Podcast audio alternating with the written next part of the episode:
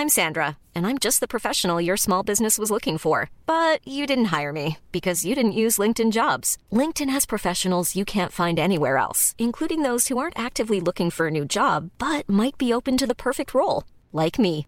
In a given month, over 70% of LinkedIn users don't visit other leading job sites. So if you're not looking on LinkedIn, you'll miss out on great candidates like Sandra. Start hiring professionals like a professional. Post your free job on linkedin.com/people today. Bonsoir à tous et bienvenue dans Punchline, la rupture et en même temps la continuité, la nouveauté et en même temps la stabilité, la droite et en même temps la gauche. À force de vouloir parler à tout le monde, parle-t-on vraiment à chacun? Le gouvernement est-il là pour dessiner un projet sur 5 ans ou pour plaire à tout le monde en vue des législatives? Voilà parmi les questions que je poserai à mes invités sur ce plateau dans Punchline. Mes invités qui sont Ludovine de la Rochère, présidente de la Manif pour tous. Bonsoir à vous. J'ai également Édouard Dorian-Sipel, porte-parole du Territoire de Progrès. Bonsoir. Bonsoir. Merci d'être avec nous. Et Patrick Caram, vice-président de la région Île-de-France. Bonsoir à Bonsoir. vous également. Deuxième partie de cette émission, ce sera l'heure du face-à-face avec Alexandre Devecchio et Philippe Guibert. Mais tout de suite, le rappel de l'actualité. Une attaque au couteau s'est produite à Châteauroux dans l'Indre. Un homme âgé de 53 ans a été mortellement poignardé dans la nuit de vendredi à samedi selon le parquet de la ville. Il n'a pas survécu. Les témoins fortement alcoolisés sont actuellement auditionnés. La variole du singe s'étend en Europe. Un cas a été confirmé hier en France et en Allemagne. Selon l'Organisation mondiale de la santé, 8 pays européens sont concernés ainsi que les États-Unis, le Canada, l'Australie et 11 États africains. Au total, 80 cas sans gravité ont été signalés et une cinquantaine d'autres sont à l'étude. Et puis l'île de Pâques rouvrira ses portes en août après deux ans de pandémie selon le gouvernement chilien. L'île mondialement connue pour ses immenses statues de pierre à forme humaine va pouvoir accueillir de nouveau des touristes. Les 10 000 habitants vaccinés contre le Covid-19 à près de 73% avaient pourtant voté contre la réouverture de leur territoire. Alors avant de disséquer, de commenter la, composition de ce nouveau gouvernement avec mes invités, on va commencer finalement avec ce grand test pour Elisabeth Borne, celui des législatives, puisqu'elle est en déplacement aujourd'hui dans le Calvados, la sixième circonscription où elle se présente elle-même. Euh, pas de temps à perdre, elle est sur place depuis ce matin en campagne. Il s'agit de se faire connaître parce que c'est pas une personnalité avec une grande notoriété, euh, Elisabeth Borne. Euh, de fendre l'armure aussi parce qu'elle a une personnalité un peu froide. Vous êtes d'accord avec avec cela, Eduardo Rian-Sipel c'est pour elle un, grand test que ces élections législatives? Oui, et je trouve que c'est une bonne chose. Une première ministre qui est au travail et qui est aussi sur le terrain et qui va chercher la légitimité au travers du suffrage populaire. Je trouve que tout ça est dans le bon ordre des choses. Euh, ça veut dire que là, si, elle, si, elle, si elle, perd ces élections législatives, elle n'est plus première ministre à, à, à l'issue de, de, ces élections de ce... Moi, je ne suis pas là pour faire les résultats et tirer les conséquences de résultats qui ne sont pas encore C'est l'usage. Je pense que ce qui est important, en tout cas, c'est le risque que l'on prend, absolument. Et c'est la raison pour laquelle c'est une, c'est une, une, bonne méthode, une bonne démarche. Être une première ministre dont on a dit euh, euh, qu'elle serait une technocrate. Non, je crois qu'on a une grande femme très expérimentée euh, qui a l'expérience du pouvoir, qui a l'expérience de l'exercice du pouvoir, qui a l'expérience de la haute administration, qui n'est pas une énarque, qui est une polytechnicienne. Et moi, je trouve que c'est très bien qu'on ait euh, une première ministre qui ait l'esprit scientifique euh, euh, et qui soit non seulement compétente et qui va maintenant devant les citoyens pour l'élection. on a aujourd'hui un gouvernement qui est en place et, euh, et, je crois qu'on est au cœur de ce qu'on aime le plus en politique, cette simplicité de la politique, à la fois l'exercice du pouvoir et euh, euh, la recherche du suffrage citoyen les Français qui en tout cas veulent une, première ministre à l'écoute. C'est l'un des critères qu'ils attendent de la part d'Elisabeth Borne selon un sondage Ipsos Teria pour le Parisien. On en parlera dans quelques instants. Je voudrais que vous écoutiez une séquence euh, d'Elisabeth Borne aujourd'hui qui était donc à, la rencontre euh, d'exploitants agricoles, de vaches laitières et qui a déambulé euh, aussi dans la ville, euh, dans la ville de, je n'ai plus le nom, Bernière Le Patrie, pardonnez-moi, dans le Calvados. Écoutez cette séquence.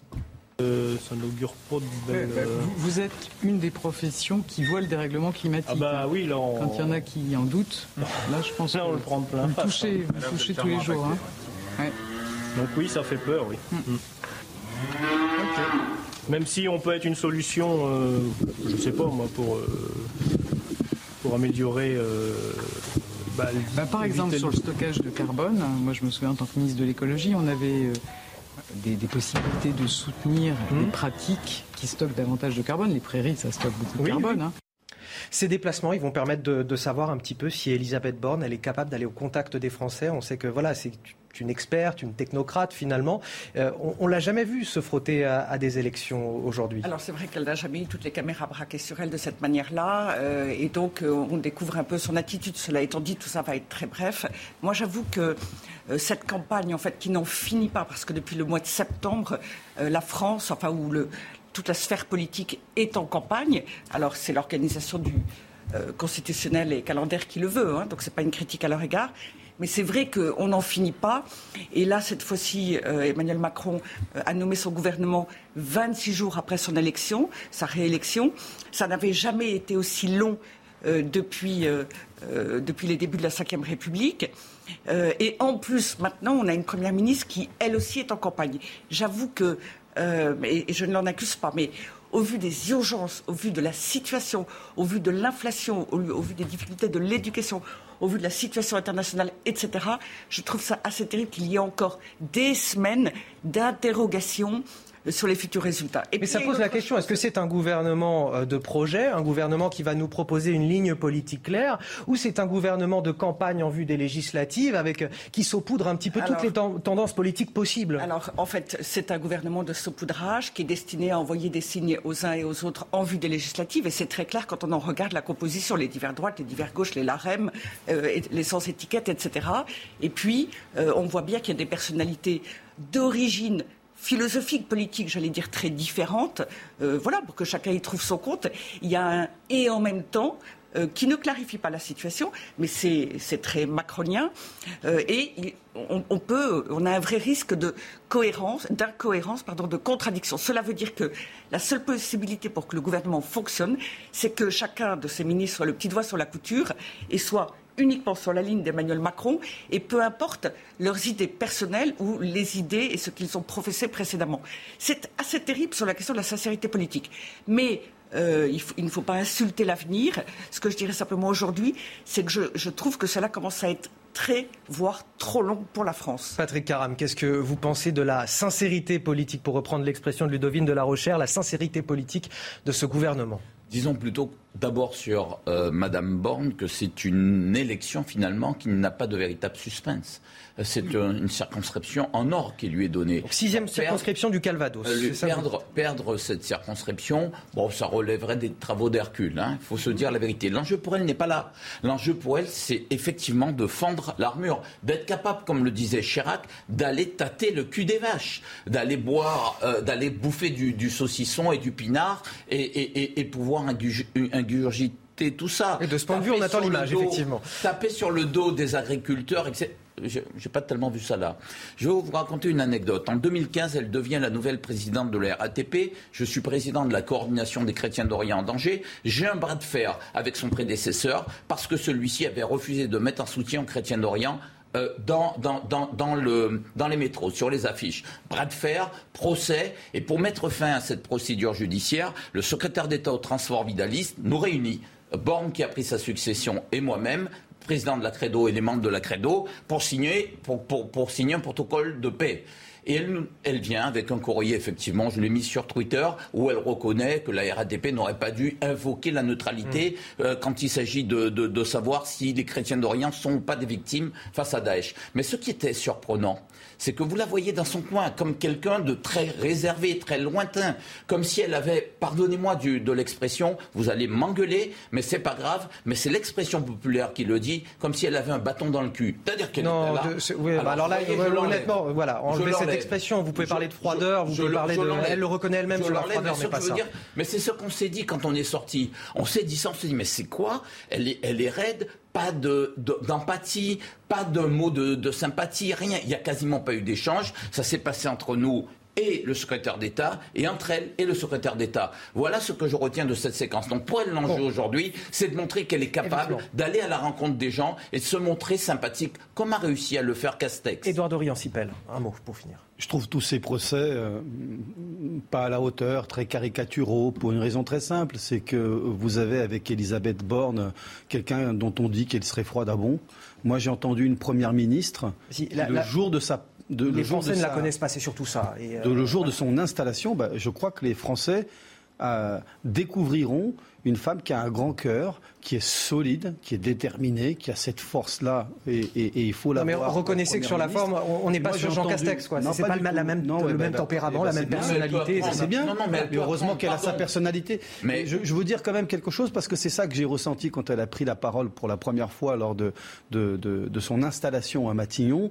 Elle a eu ce mot, elle a voulu dédier euh, sa nomination à toutes les jeunes filles de France pour qu'elles croient en leur rêve, en leur rêve républicain. Quand on connaît l'histoire personnelle d'Elisabeth Borne, qui a une part de tragique importante dès son enfance, et qu'on sait à quel poste elle est arrivée aujourd'hui, grâce à l'école de la République, grâce à la méritocratie, dédiée euh, euh, euh, sa nomination et ce moment-là à toutes les jeunes filles de France pour qu'elles puissent réaliser leurs rêves, alors qu'elle est la deuxième première ministre femme, donc nommée euh, euh, dans notre pays sous la Ve République. Moi, je trouve que c'est une parole d'une grande chaleur, d'un très grand cœur. Et moi, je crois que c'est cette femme-là, cette première ministre, que les Français vont découvrir. Vous nous partagez son humanité et on n'en doute pas. Mais c'est vrai que les Français ne la connaissent pas. Le sujet n'est pas, pas celui que décrit euh, Eduardo. Moi, ce que je vous dis, c'est une impression de 2015, c'est-à-dire cette incapacité qu'elle a. Peut-être que ça vient d'une grande timidité, une réserve à aller vers autrui. Ça ne veut pas dire qu'elle ne sera pas compétente. Moi, je pense que son parcours est totalement méritoire, un parcours totalement républicain. C'est l'histoire de la méritocratie républicaine et il faut saluer ça.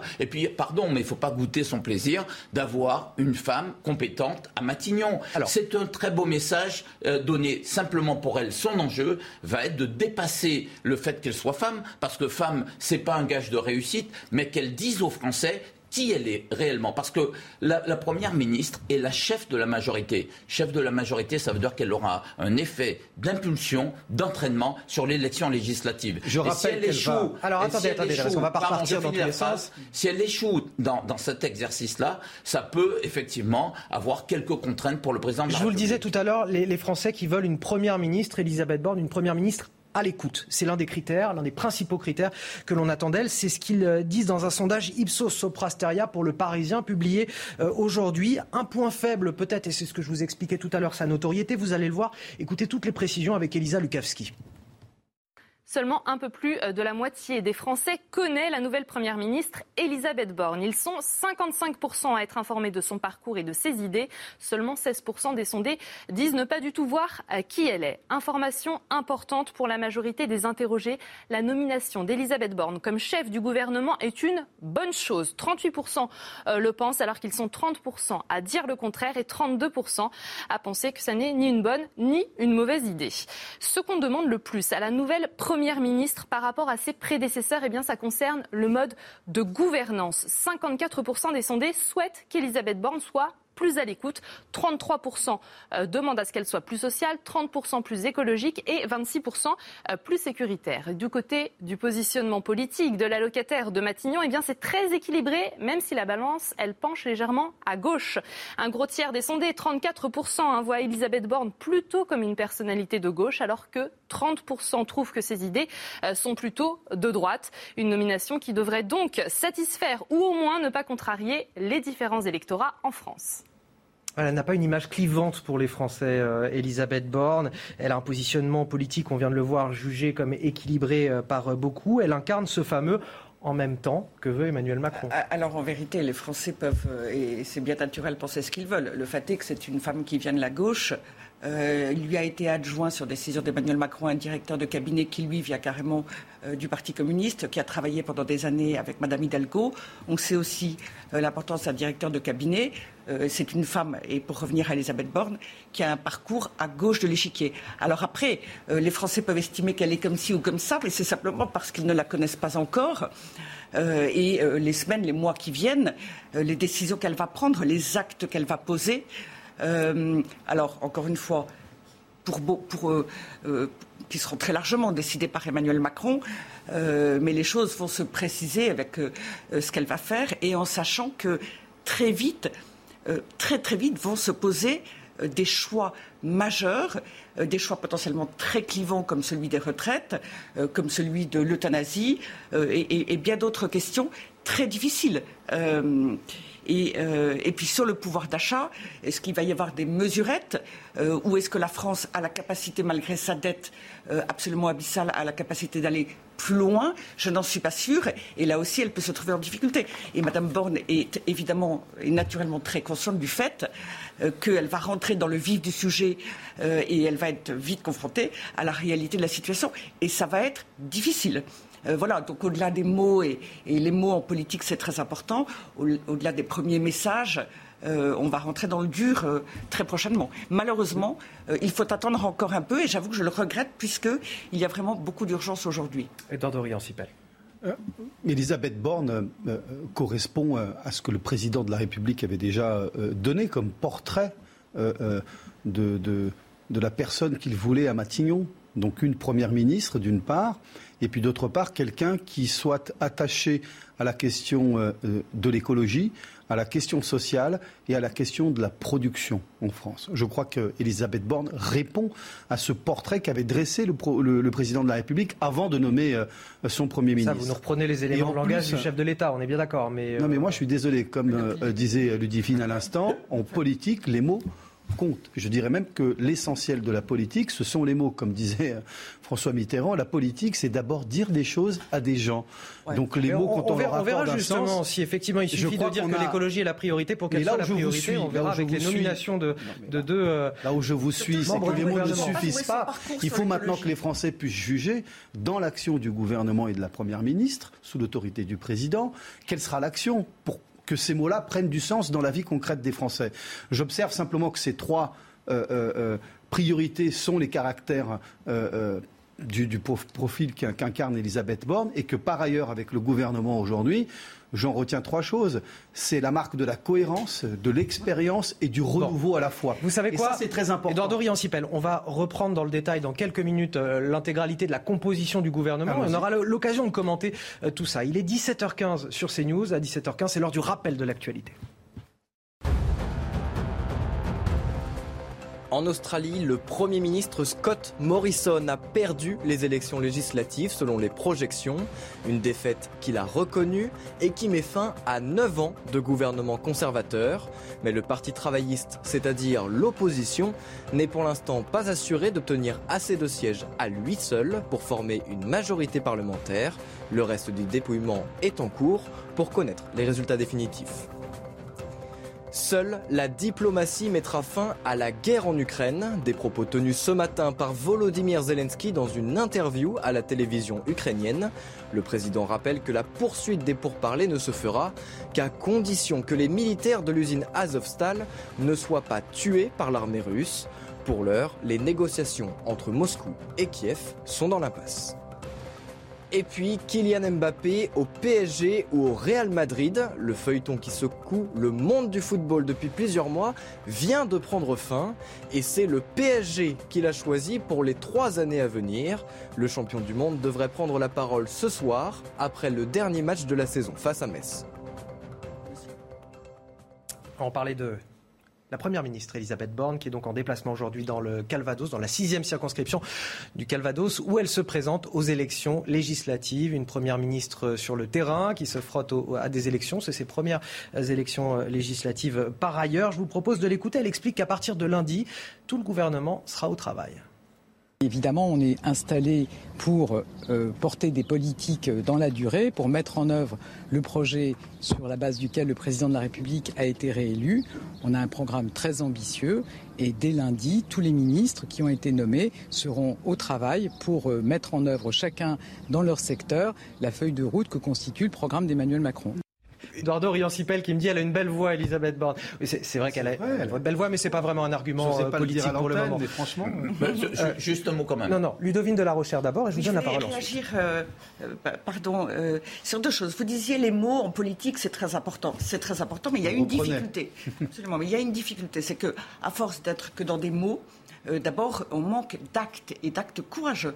Et moi, je pense véritablement que la situation de la France euh, sur le plan économique, euh, sur le plan de l'éducation, etc., a décliné depuis un certain nombre d'années parce qu'on a été trop, pour le coup, que dans les mots, c'est-à-dire que dans la com. Et en plus, les mots sont employés dans un sens et dans un autre sens. Et ça, c'est une chose terrible aujourd'hui et qui est très présente, très prégnante avec Emmanuel Macron. Je prends le mot dignité. Mm. Il a pour les uns ou pour les autres un sens radicalement opposé. Euh, et, je crois qu'aujourd'hui, il y a eu trop de mots et trop de mots dévoyés. Par ailleurs, vous disiez, Madame Borne, elle a les, différentes, les différents axes qui étaient réclamés mmh. euh, sur le social, sur la production et sur l'écologie. Pardonnez-moi, mais sauf erreur de ma part, sur l'écologie, je ne vois pas jusqu'à présent où elle aurait fait preuve d'un engagement particulier. Ce sera peut-être le cas, mais je ne vois pas dans son parcours. ministre de l'écologie. Par ailleurs, il, y a deux, euh, ministres, euh, secrétaires d'État qui ont été nommés, enfin complémentaires l'un de l'autre, on espère que ça ne va pas se télescoper, euh, qui vont avoir plus particulièrement en charge l'écologie. Et là, il va y avoir sans doute des clarifications à apporter, même pour eux-mêmes, pour pouvoir travailler. Patrick Caram. Moi, je pense le, le, temps du fond n'est pas encore venu. Emmanuel Macron a réellement, sur ce coup-là, été le maître des horloges. Vous avez vu, avant l'élection, on se disait, voilà, il risque de perdre les législatives parce qu'il se passe une durée beaucoup trop longue entre le, son élection et puis euh, le, le premier tour de l'élection, il a raccourci ça. Il a fait durer le suspense pour le Premier ministre et la Première ministre. Et une fois qu'il a nommé la Première ministre, il a fait durer le suspense pour les ministres. Et là, une fois qu'il a nommé tout ça, là, on commence à raconter les personnalités. Personne ne parle encore du fond. Ce que je veux dire, c'est qu'il réussit un tour de force, effectivement, et il faut saluer cette performance. Pour moi, c'est un des présidents les plus politiques de la Ve République, politique, il faut le dire tel que je, le vis, eh bien, il faut saluer cette performance-là. Pour revenir à Madame Borne, je pense que l'image que les Français n'ont pas d'elle finalement parce qu'ils la connaissent pas ou peu, un tiers, un tiers, un tiers, c'était le fromage que vous nous avez montré tout à l'heure, finalement c'est bien pour elle c'est bien parce que c'est quasiment une page vierge et ce sera elle de construire sa propre identité politique. Ce sera elle de, partir sans avoir des boulets, si vous voulez, sur sa réputation. Donc je trouve que pour elle, aujourd'hui, eh bien, l'avenir s'annonce en rose. Plusieurs choses. Je crois que s'il y a quelque chose euh, qu'on ne verra pas avec Elisabeth Borne, et c'est une, une bonne chose, il ne faut pas attendre d'elle qu'elle soit dans le show-off. Quoi. Je crois, ça, je trouve que c'est bien.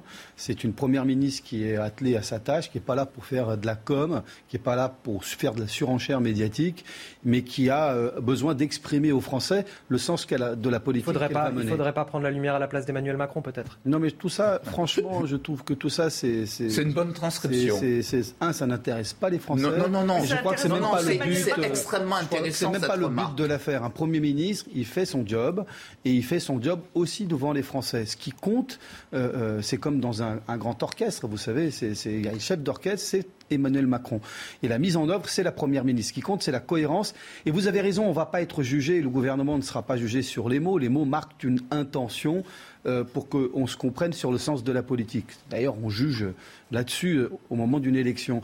Mais c'est sur l'action. Et sur l'action, la Première ministre l'a annoncé dès hier soir la première loi qui sera proposée euh, à l'Assemblée nationale, la première décision que la nouvelle majorité, si les Français en décident ainsi, sera une loi qui sera consacrée au pouvoir d'achat, avec des décisions immédiates, euh, avec notamment revalorisation des minima sociaux, des retraites, le chèque Macron, le triplement euh, de la prime Macron, le chèque pardon alimentation qui est en préparation aussi, les discussions de revalorisation des salaires. Donc je trouve que tout ça, ce sont des mesures qui répondent aux demandes des Français en matière de pouvoir d'achat. Je crois que ce gouvernement correspond aux deux objectifs majeurs que le président veut tenir, des objectifs du quotidien, donc de la vie concrète et immédiate des Français, et des objectifs stratégiques de long terme. On va, on va écouter justement, je voudrais, on va, écouter Elisabeth Borne puisqu'elle s'est exprimée effectivement sur la, revalorisation des minima sociaux. Alors j'ai confirmé à la dame qui nous posait la question que, comme le président de la République euh, l'a annoncé, il va y avoir une revalorisation des pensions au 1er juillet. Vous savez qu'il y en a une tous les ans, mais qui habituellement se fait au 1er janvier. Là, comme euh, l'inflation s'est accélérée, on ne va pas attendre le 1er janvier 2023 et donc il y aura une revalorisation au 1er juillet et j'aurai euh, dans les tout prochains jours à préciser le montant de cette revalorisation. Mais vous avez entendu, j'ai dit à la dame que je lui donnais la première exclusivité. Voilà, Elisabeth Borne qui parlait donc des, des, pensions de retraite. Patrick Alors, juste un mot quand même. vous savez, je, pense que le, un bon Premier ministre pour Emmanuel Macron, et pour n'importe quel président d'ailleurs, doit être un pare-balles, un bouclier. C'est-à-dire que c'est le Premier ministre qui doit attirer la foudre et, et, préserver la popularité du président de la République. Et le deuxième point fort, euh, c'est d'être totalement loyal, fidèle au président, ne pas être une sorte de contre-pouvoir. Ce contre-pouvoir, on a les exemples de Rocard, Mitterrand, typiquement dans ce, dans ce schéma. Euh, et elle rentre, mais comme l'était son prédécesseur, avec peut-être pour son prédécesseur au fil, au fil des mois, peut-être une petite musique qu'il a su faire entendre en étant totalement loyal, mais qu'il a su faire entendre. Tous les deux ont ce côté techno technicien. Euh, Castex est un vrai technicien. Euh, et, et, et, Born aussi. Et la différence simplement, c'est que Castex était un élu local et il a su se rapprocher des gens. C'est vrai que pour elle, c'est un enjeu euh, absolument important. Et moi, je suis pas d'accord avec l'idée de d'Eduardo euh, Rian-Sipel. Pas d'accord du tout avec l'idée qu'elle ne devra rester que dans le fond et pas faire de show. De temps en temps, il lui faudra mouiller sa chemise et montrer sa personnalité, parce que sinon, elle remplirait pas totalement son sur elle là-dessus. Le président de la République a besoin d'un pare-balles, donc il n'a pas besoin de directeur de Messieurs, on va, on va avancer, on va avancer sur la composition du gouvernement parce qu'on a quand même plein de choses à dire et, il y a des nouveautés. Assez peu de surprises globalement sur la composition même du gouvernement, sur les personnalités qui ont intégré ce gouvernement, mais néanmoins quelques nouvelles têtes et pas des moindres, et notamment Papendiaï, le, le, ministre de l'Éducation nationale, historien, spécialiste euh, de la question noire. Et déjà, la droite souverainiste s'inquiète. Sera-t-il le ministre de la déconstruction de l'histoire de France? Va-t-il importer la culture woke dans nos écoles? C'est ce dont s'inquiètent certains. Alors, avant d'en parler avec vous sur euh, ce plateau, je voudrais vous montrer son portrait. Il est signé Geoffrey Defebvre. À 56 ans, Papendiaï succède à Jean-Michel Blanquer et devient le nouveau ministre de l'Éducation nationale. Ancien élève de l'École normale supérieure de Saint-Cloud, agrégé d'histoire et titulaire d'un doctorat, Papendiaï est depuis mars 2021 directeur général du Musée national de l'histoire de l'immigration. Lors de sa passation de pouvoir, le nouveau ministre de l'Éducation a commencé par un hommage. J'ai euh, une pensée pour euh, un collègue historien, euh, Samuel Paty, qui, dont l'exemple et dont la mémoire sont gravés dans nos esprits et dans nos cœurs. Spécialiste de l'histoire sociale des États-Unis et des minorités, il s'est fait connaître en 2008 avec la publication de son ouvrage de référence, La condition noire, essai sur une minorité française.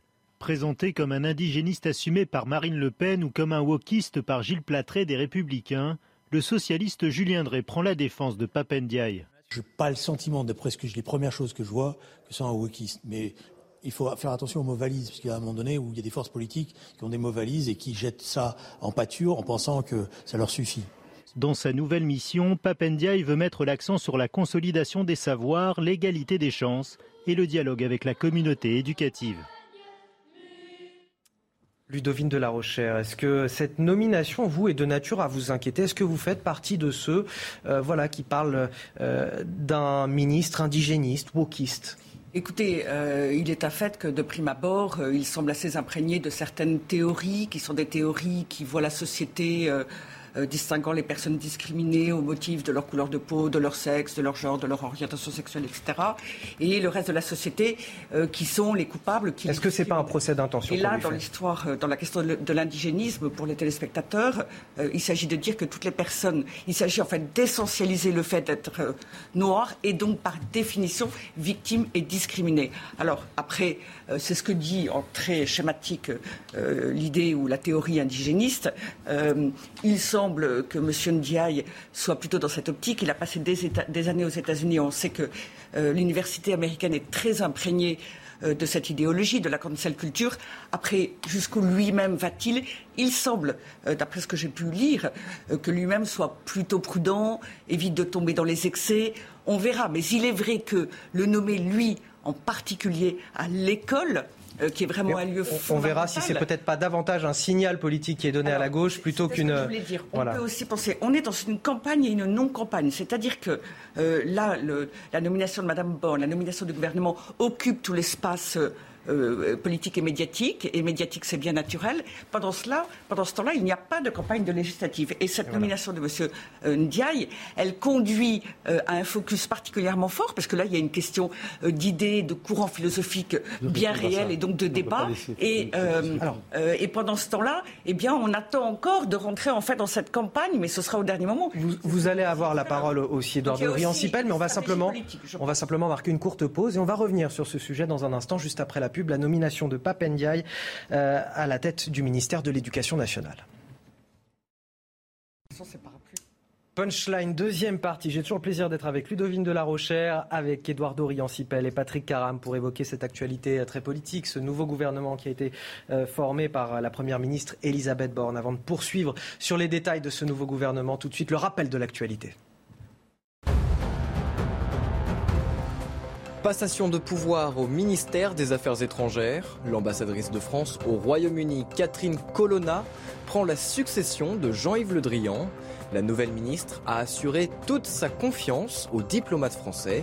Jean-Yves Le Drian a de son côté estimé que l'Europe est à l'heure des choix. La variole du singe s'étend en Europe. Un cas a été confirmé hier en France et en Allemagne.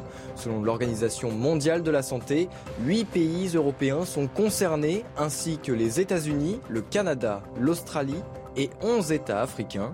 Au total, 80 cas sans gravité ont été signalés et une cinquantaine d'autres sont à l'étude. Et pour terminer du sport, le tennisman Geoffrey Blancano a passé les qualifications à Roland Garros.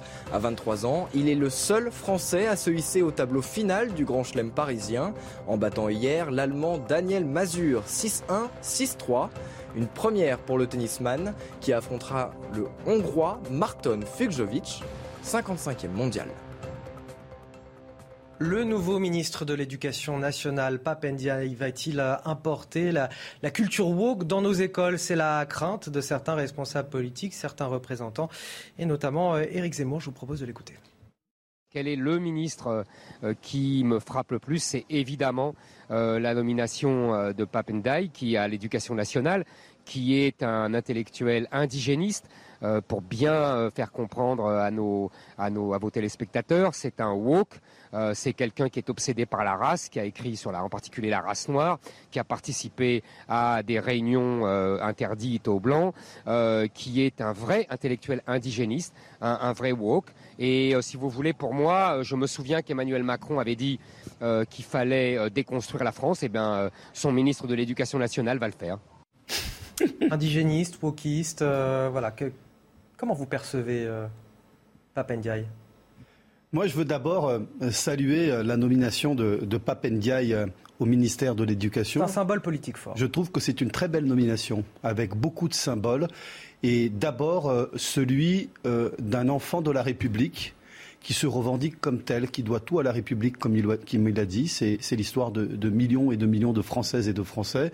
Et je m'y reconnais en particulier, étant un Français euh, pas né en France, être devenu Français euh, plus tard.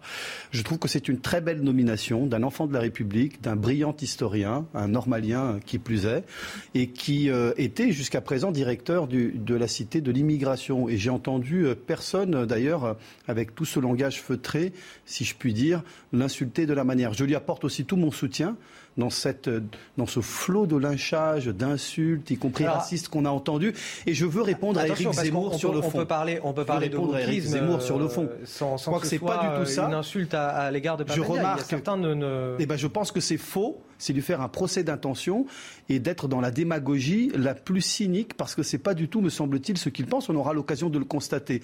Je veux d'ailleurs, comme signal et symbole encore une fois, euh, euh, reprendre les mots du nouveau ministre de l'Éducation lors de son installation.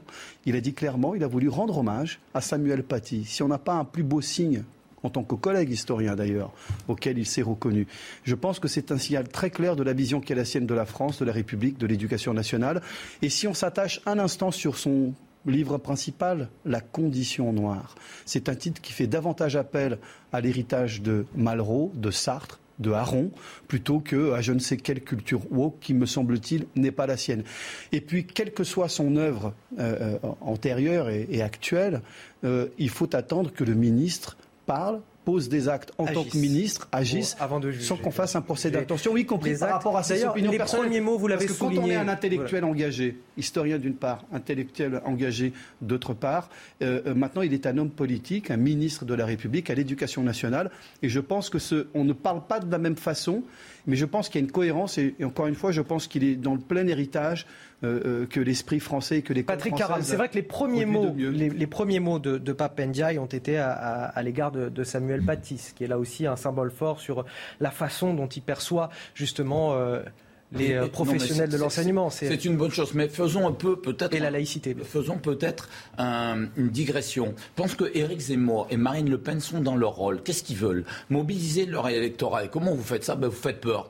Voilà donc un type qui arrive là et qui va déconstruire toute la jeunesse en déconstruisant l'éducation nationale. Ça, ils vont le marteler parce que c'est une façon, effectivement, de pousser euh, aux législatives à un vote contre euh, les candidats macronistes. Vous avez aussi Emmanuel Macron. Qu'est-ce qu'il fait en faisant cette nomination? Il joue l'opposition de l'extrême droite une très petite partie de la droite et puis la gauche et l'extrême gauche. Qui s'en félicite aujourd'hui et qui a défendu Papandai, Eh bien, effectivement, une grande partie de la gauche. Et puis surtout, Mélenchon. Ça veut dire qu'il noie le poisson. C'est un coup politique magistral. Maintenant, pour Papendiaï, on va quand même. Alors moi, je, je veux dire, je supporte pas les lynchages je vous le dis. Donc je trouve ça absolument abominable et scandaleux et je demande effectivement qu'on attende ces actes en tant que ministre. Mais en tant que militant, j'ai eu à l'affronter. Pardon de, vous rappeler un épisode de cette histoire. J'étais président du collectif d'hommes qui était une des deux plus grandes organisations ultramarines des Français d'outre-mer. Donc euh, ici. Et euh, et Lozès, Patrick Lozès, vont créer le cran à la suite des émeutes des émeutes de banlieue en 2005. Lozès était venu me voir pour me dire on va créer le cran sur une couleur de peau. Je lui dis mais ça, c'est pas possible. Une identité, ça pas une couleur de peau. Quand vous êtes noir, c'est pas une identité, c'est réduire, c'est finalement discriminer les gens qui sont de couleur noire en considérant que quand on est noir, on a, on se ressemble, qu'on soit antillais, africain ou autre. Vous ne le feriez pas avec des blancs. Je vous demande d'y renoncer pour les noirs. Et cela, ça peut avoir un impact sur son rôle de ministre de l'Éducation nationale, parce que c'est ça la question. la question, la question, si vous voulez, c'est qu'ils l'ont créé. Effectivement, j'étais totalement en désaccord. J'ai combattu cette création à l'époque, et je dois avouer l'époque que toute la presse était unanime. On l'invitait partout. Nous qui représentions une voix d'opposition, on avait été étouffés. Je remarque aussi qu'il a été à un moment donné pour les réparations, mais qu'il a modéré son discours en disant que ce n'était pas des réparations financières. Il a dit que sur le ROC, qu'il partage la plupart de leurs causes, mais qu'il n'approuve pas les discours moralisateurs et, sectaires. Moi, ce que je veux dire, et c'est pas non plus un enfant d'immigré unique comme on veut le dire. sa mère, sa mère, sa mère, sa mère, pardon d'utiliser la couleur, puisqu'on parle de noir. Sa mère est née, et est, une, pardon, une Française de, de, je sais plus, de Bretagne, je crois. Euh, il a été élevé. Historien, il peut parler de la condition noire, il même a si blanche. Élevé toute sa vie. Non, non. Il a été élevé toute sa vie. Il a été toute sa vie en France. Et lui-même, il le dit qu'il n'a pas eu à s'intégrer parce qu'il est d'ici. Ce que je veux dire, c'est qu'il faut peut-être maintenant, une fois qu'on a dit tout ça, eh bien, lui laisser cette chance cette chance de dire qu'il peut mener notre politique. Et moi, j'ai noté une phrase de M. Blanquer. Vous l'avez pas écouté, M. Blanquer? Qu'est-ce qu'il dit? C'est pas un message subliminal? Il dit certains veulent opposer la République et les droits individuels. Le fait que chaque appartenance de chacun serait plus importante que la République elle-même, c'est euh, eh bien, c'est l'inverse du message républicain. On a entendu. Alors, est-ce que c'est le message si vous permettez, ou un message général 10, secondes. Patrick Aram, Edouard de Riancipel, 10 secondes. Non, mais moi, vous savez, ce qui est simple avec les, intellectuels et les gens qui écrivent, c'est qu'on peut lire ce qu'ils ont écrit. Donc, moi, j'appelle chacun à lire ce qu'a pu écrire Papendia. Il a une œuvre et que je crois que chacun pourra se faire une idée d'une part. Donc, Très bien. Et puis, on jugera sur les actes ensuite. on est bien d'accord. Évidemment, nous jugerons les actes. Je crois que tout le monde l'a dit sur ce plateau. On est d'accord. Je trouve que ces méthodes de faire des procès à l'avance. son livre bien sûr, puisque vous avez parlé de sa pensée, vous avez donc lu son livre, je pense. Moi, j'ai lu, j'ai pas mal lu. Non, non, mais moi, je et moi, notamment la condition noire, où il explique clairement que la, que la condition, des, bah oui, la condition noire n'est pas du tout une affaire euh, de communauté, ni de caste, ni de classe, ni de rien. La condition noire, c'est simplement une expérience sociale, et c'est ça qu'il décrit. Je vous dis, il est beaucoup plus dans une visée qui est proche d'un Sartre quand il écrit la question juive que de des wokistes aujourd'hui qui racontent n'importe quoi.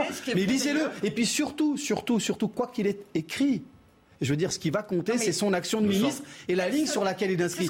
Et pardon, et je vais être très clair, avec Emmanuel Macron, euh, ce qui compte, c'est la ligne que porte le président de la République. On s'arrête là, s'il vous plaît. Tout le monde a dit autour du plateau. On verra les bon, Je voudrais, qu'on avance. Parmi les nouvelles. Le racisme dont il fait l'objet aujourd'hui par l'extrême droite. Parce que ça, je ne l'ai pas dit, je vais le redire ici. J'ai vu, des, j'ai vu, pardon, j'ai vu des propos euh, ignobles sur Internet contre lui. voyez, traité de singe, etc. Nous ne devons jamais l'accepter. C'est inadmissible. Ne serait-ce que de ce simple point de vue, je me sens solidaire de la personne. Je voudrais, je voudrais simplement qu'on avance. Je, voudrais simplement qu'on avance. Parmi les nouveaux visages de ce gouvernement, Rima Abdul Malak, ministre de la Culture franco-libanaise de 43 ans, qui a conseillé Emmanuel Macron sur la culture. Il y a Catherine Colonna, ministre de l'Europe et des Affaires étrangères. Vous notez l'ordre de l'intitulé, ministre de l'Europe et des Affaires étrangères, ce qui nous donne déjà une indication, ce marqueur d'Emmanuel Macron qui est, l'Europe. Elle a fait l'ENA, elle a été ministre sous Jacques Chirac, ministre délégué aux, Affaires européennes de 2005 à 2008. Et puis Damien Abad, ministre des Solidarités des personnes euh, handicapées.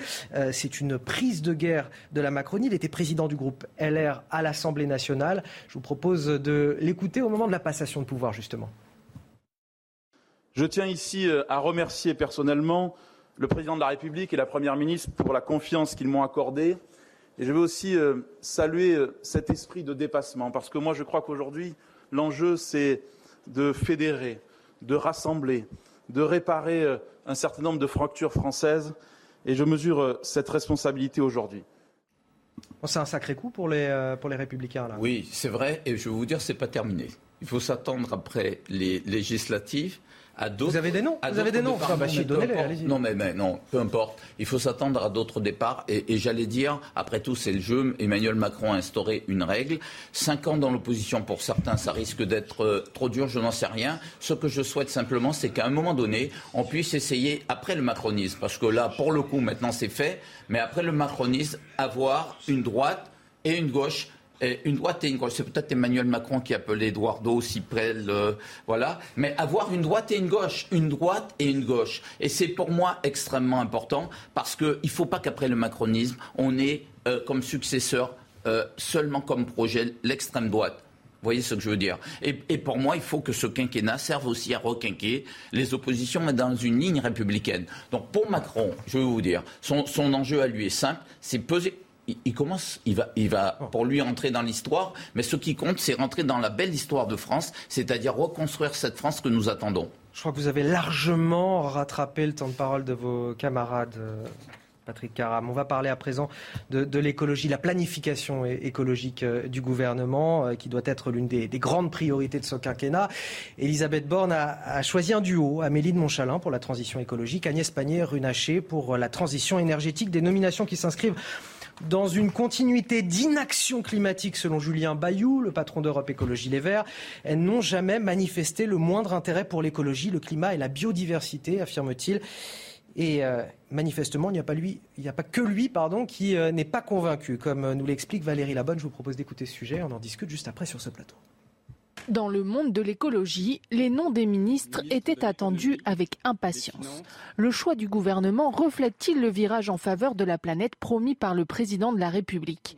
Pour l'association Génération Future, qui lutte notamment contre l'utilisation des pesticides, ces nominations ne sont pas convaincantes c'est sûr que c'est pas un super super signal. C'est-à-dire qu'on aurait euh, pu euh, espérer d'avoir des personnes euh, qui ont sur la question agricole, sur la question de l'écologie, montré une appétence réelle et un intérêt s'étant impliqué, par exemple, en tant que député, je ne sais pas, sur ces sujets-là. Du côté des jeunes qui ont fait de la lutte contre le changement climatique un combat, il faut changer le logiciel des politiciens français.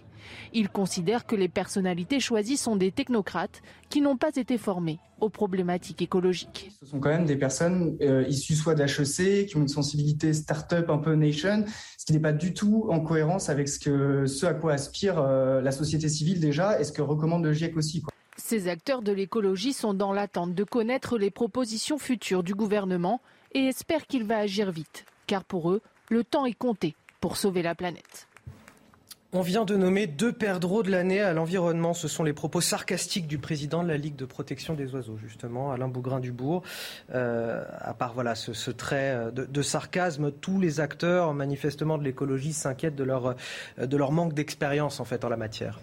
Alors, malgré tout, il y a au moins deux personnalités qui sont nommées euh, sur ce sujet de, du climat, de l'écologie, plus la Première ministre qui a euh, une charge spécifique euh, sur ce sujet-là. Et qui elle-même été ministre de la Transition écologique. Et qui elle-même a plus d'expérience, même si ça n'a pas non plus été une révolution en la matière, mais passons. donc, on voit bien malgré tout qu'Emmanuel Macron, que ce soit pour des raisons électoralistes ou par conviction, fait un effort et élargit l'importance, accroît l'importance qu'il donne à l'écologie. Ce qui est très compliqué dans l'écologie, c'est qu'il y a d'une part euh, certains qui sont dans la collapsologie, euh, ils estiment que demain matin c'est la fin du monde et on les en a convaincus, donc c'est panique à bord. Et euh, il faudrait renverser la table pour prendre des mesures écologiques absolument drastiques.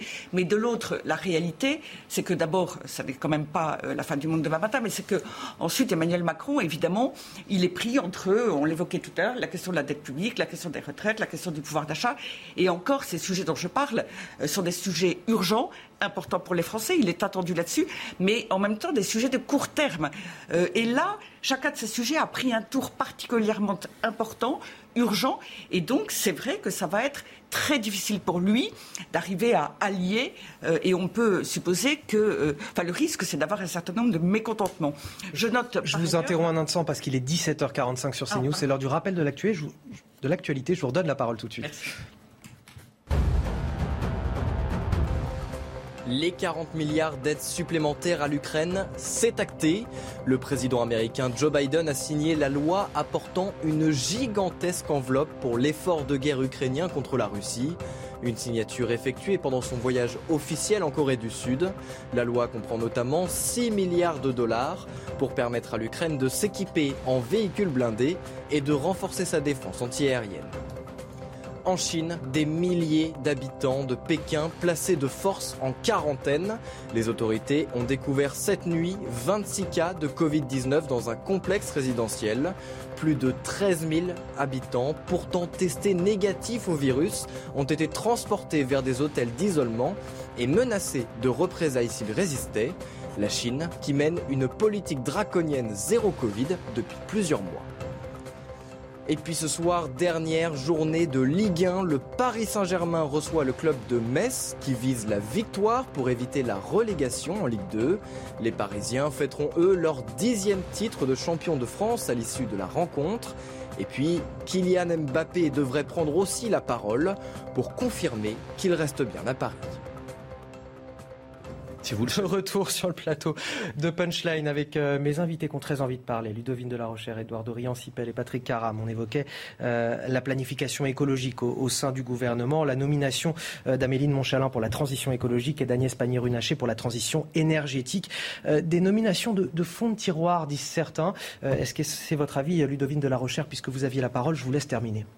Écoutez, on va voir. Théoriquement, Emmanuel Macron avait un programme. Je ne vous cache pas que pour moi, tout n'est pas absolument clair parce que c'est un peu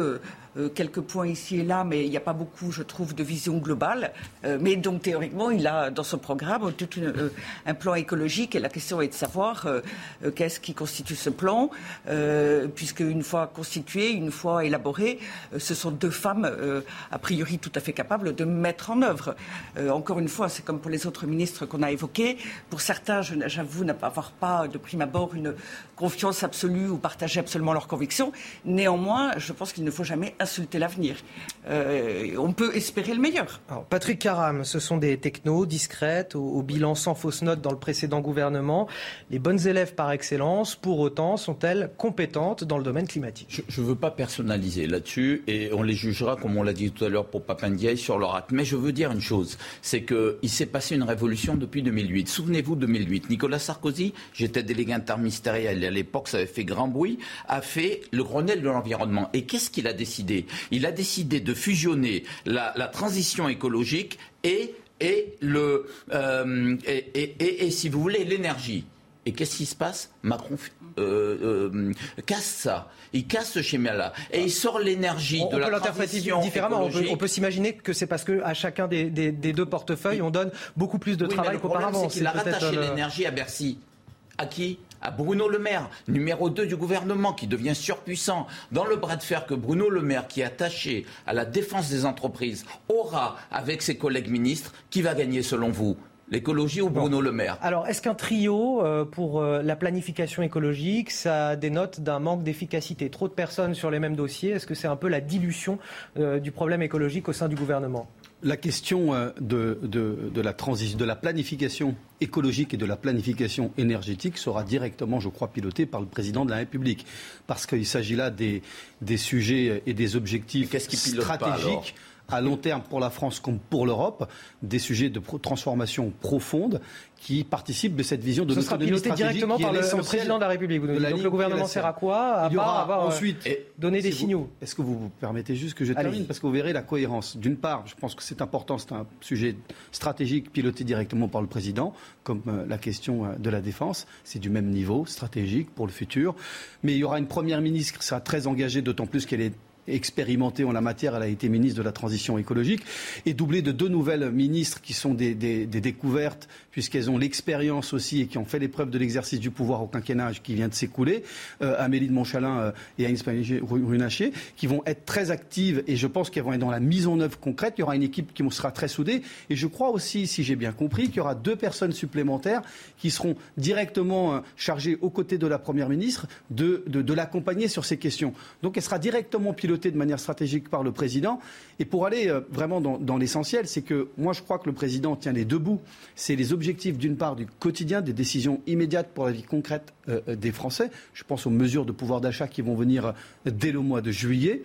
Et il y a les mesures de long terme. Ce qui compte aujourd'hui, c'est un changement de paradigme. Il y a une révolution en Europe, à la fois après la crise de la pandémie du Covid et de la guerre aujourd'hui qui est de retour. Alors, on va parler de santé. Ça, il y a une révolution stratégique qui fait que l'Europe va être beaucoup plus près de la France et des pays pour tenir les engagements de cette euh, construction de l'autonomie stratégique, notamment en matière énergétique. elle succède à Olivier Véran comme ministre de la Santé et de la Prévention. Brigitte Bourguignon euh, prend ainsi la place de son ministre de, tutelle puisqu'elle était déléguée en charge de l'autonomie dans le précédent gouvernement. Brigitte Bourguignon qui est en déplacement, euh, qui était en déplacement ce matin dans une maison de santé du Pas-de-Calais pour évoquer la question justement des déserts médicaux. C'est aussi là-bas, dans la sixième circonscription du Pas-de-Calais, qu'elle se présente elle-même aux législatives. Sur place, Thomas Chama pour CNews.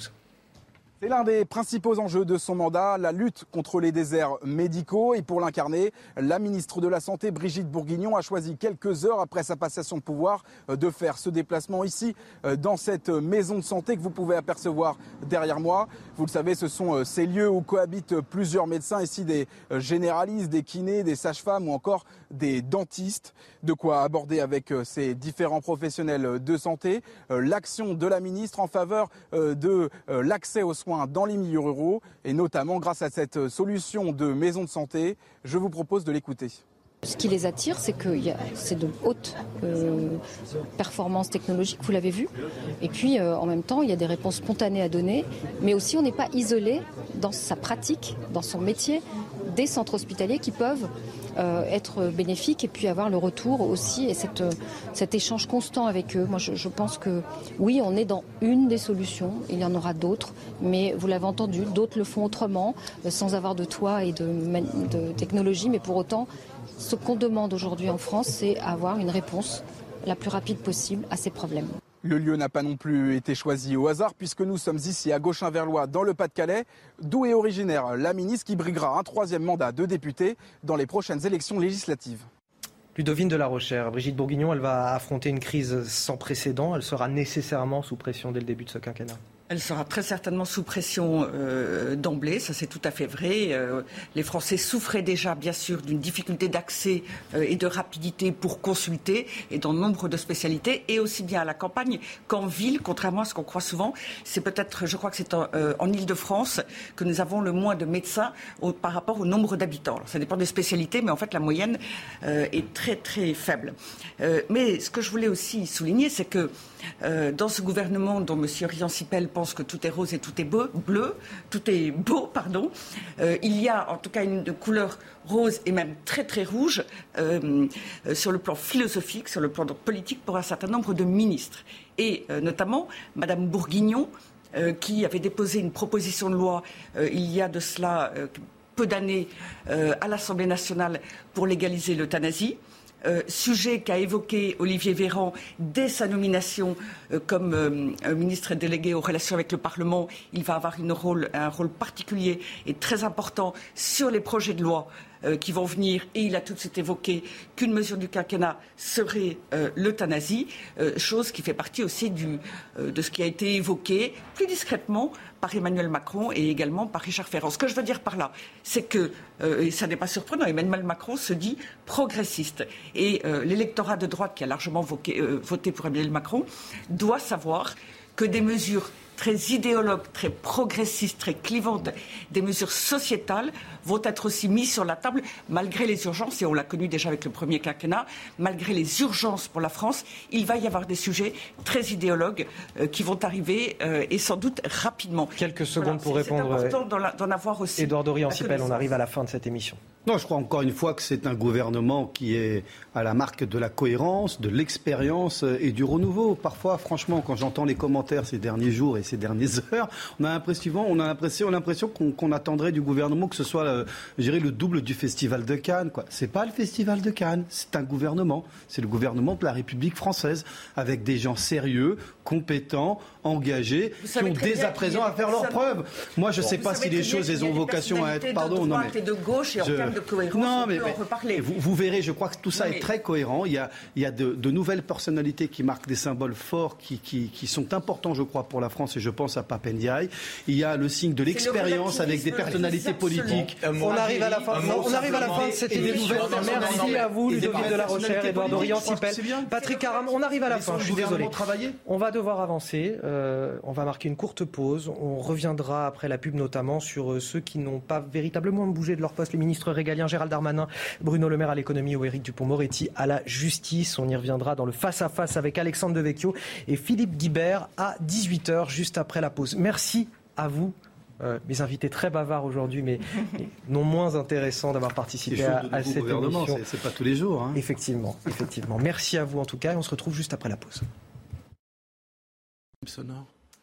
Il est 18h, bienvenue dans Punchline si vous nous rejoignez. Il aura fallu quasiment quatre semaines au chef de l'État pour composer le gouvernement, s'il est effectivement euh, riche en symboles. On est quand même très loin d'une révolution. Celui qui assurait être un, président nouveau pour un mandat nouveau euh, aura finalement bien cédé à l'écologie et au recyclage, mais surtout celui de ses ministres. On va en parler dans quelques minutes dans ce face-à-face avec Alexandre Devecchio. Bonjour. Bonjour. Rédacteur en chef adjoint Le Figaro. Je vous ai fait sourire, je note. et puis Philippe Guibert, enseignant, consultant. Bonjour. Bonjour à vous. Merci d'être avec nous avant de commencer euh, notre débat, avant de commencer ce face-à-face tout de suite.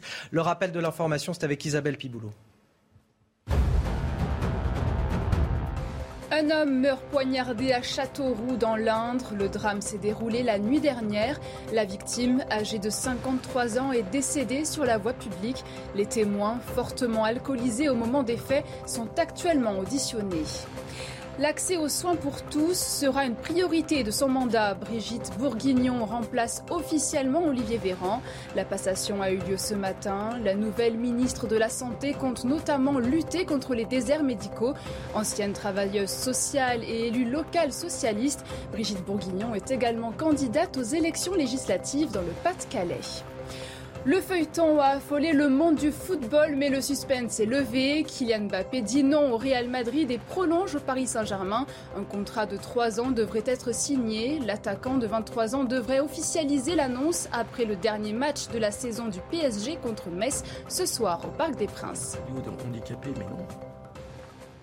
Gérald Darmanin à l'intérieur, Bruno Le Maire à l'économie, Éric Dupont-Moretti à la justice, des ministres régaliens reconduits, Olivier Véran euh, aux relations avec le Parlement, Gabriel Attal au, compte public et, j'en passe. On va voir justement en détail tous ces membres du gouvernement qui ont été reconduits pour euh, voilà, le second mandat d'Emmanuel Macron pour ce quinquennat euh, avec Elisabeth Borne comme Première ministre. On écoute les précisions d'Élodie Huchard du service politique de CNews un nouveau gouvernement qui ressemble à s'y méprendre à l'ancien et pour cause. 13 ministres sont donc reconduits. 4 vont garder le même poste. C'est le cas de Bruno Le Maire qui reste à Bercy, Gérald Darmanin à l'intérieur, Éric Dupont-Moretti à la justice ou encore Clément Beaune aux affaires européennes. Du côté de l'écologie, deux ministres sont chargés de ce sujet. D'abord Amélie de Montchalin en charge de la transition écologique et de la cohésion des territoires et puis Agnès Pannier-Runacher à la transition énergétique. On va regarder maintenant ce qui se passe du côté de la santé. Olivier Véran quitte donc son poste. Il parle au ministère chargé des relations avec le Parlement, remplacé par Brigitte Bourguignon et Marc Fesneau, donc qui laisse son poste à Olivier Véran et qui part à l'agriculture. Du côté de Bercy, Olivier Dussopt récupère le ministère du Travail et c'est Gabriel Attal qui va le remplacer. Sébastien Lecornu, lui, précédemment, était aux Outre-mer. Désormais, il sera le ministre chargé euh, de la Défense. Et puis, c'est aussi quelque chose qu'on peut vérifier jusqu'au porte-parole, puisque c'est Olivier Grégoire qui récupère la prestigieuse fonction. Ah, il est sympa ce jeu de chaise musicale, on reprend les mêmes, on recommence. Certains n'ont même pas eu à, défaire leur carton, ils étaient déjà sur place. J'ai toujours dit qu'Emmanuel Macron était le guépard. Il faut que tout change pour que rien ne change. Donc euh, effectivement, c'est un peu ça, euh, un peu ça, avec toujours euh, le même type de profil. On voit bien de, de technicien en réalité. Emmanuel Macron, c'est un peu le, la, fin de la politique en, quelque sorte. En, en réalité, il a une vision idéologique très claire.